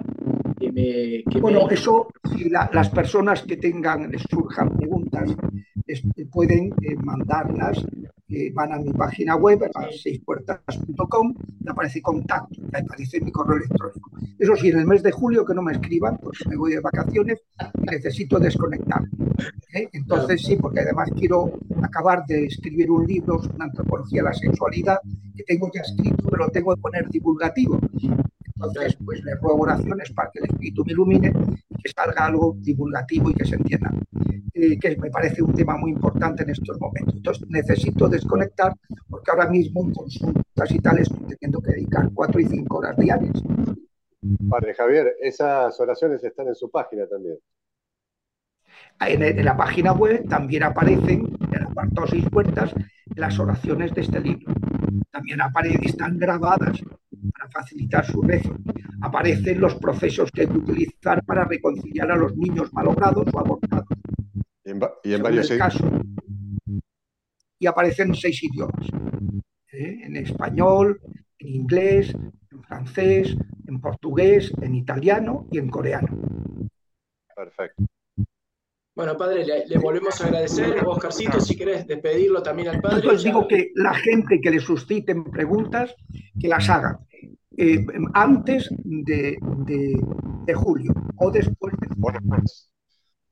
Exacto. No, nada más que decir que, fue, la verdad que un, un encuentro espectacular, este, una charla impecable, digamos. Este, yo creo que, quien lo escuche le va a dar luz total como para poder comprender muchas cosas que, la mundanidad por ahí no nos deja, no nos deja entender. Y, que bueno, debemos, debemos tenerlo muy claro eh, y, evitar sobre todo esto, la, la, apertura de estas puertas que dependen de nosotros y las que no dependen de nosotros, empezar a encaminarlas. Exacto. Esto de la, sanación, ¿no? La sanación interior. Así que bueno, nada más que agradecerle, eh, Padre Javier, por su tiempo, su disposición. Muchísimas gracias. Me tienen a su disposición y recen por mí. Gracias, Padre, igualmente. Muy bien. Muy bien, con gusto. Bueno, pues que el Señor los bendiga en el nombre del Padre y del Hijo y del Espíritu Santo y por la intercesión de Santa María que aplasta con su planta inmaculada la cabeza de los inmundos. Amén. Amén, Padre. Muchísimas no les, gracias. No les he contado, no les he contado y con eso eh, me despido, que fue ella la que me nombró Guadalupe. Por eso, por eso yo en mis eh, comunicaciones siempre la tengo a mi lado, porque ella me dijo, tú a partir de ahora eh, eh, aunque seas de la diócesis de Madrid, quedas nombrado guadalupano. Explíquelo un poquito más, porque nuestros sacerdotes este, de la comunidad de Santa María de Betania son mexicanos. bueno, pues es muy sencillo. En un, un día de la Virgen de Guadalupe, a las nueve de la noche, estaba haciendo un exorcismo con una mujer que tenía una posesión muy grave y llevábamos tiempo trabajando. Entonces eh, la Virgen se manifestó a través de la mujer. Y eh, el, marido que estaba conmigo, pues dijo, padre, está la Virgen. Percibía esas cosas, no. Yo me di cuenta que había cambiado la situación, pero como todavía no había empezado a hablar, entonces la Virgen em, empezó hablando diciendo, ha llegado el momento de tu liberación. Y dijo una serie de indicaciones, preguntó la hora, que yo dije, ¿para qué pregunta la hora?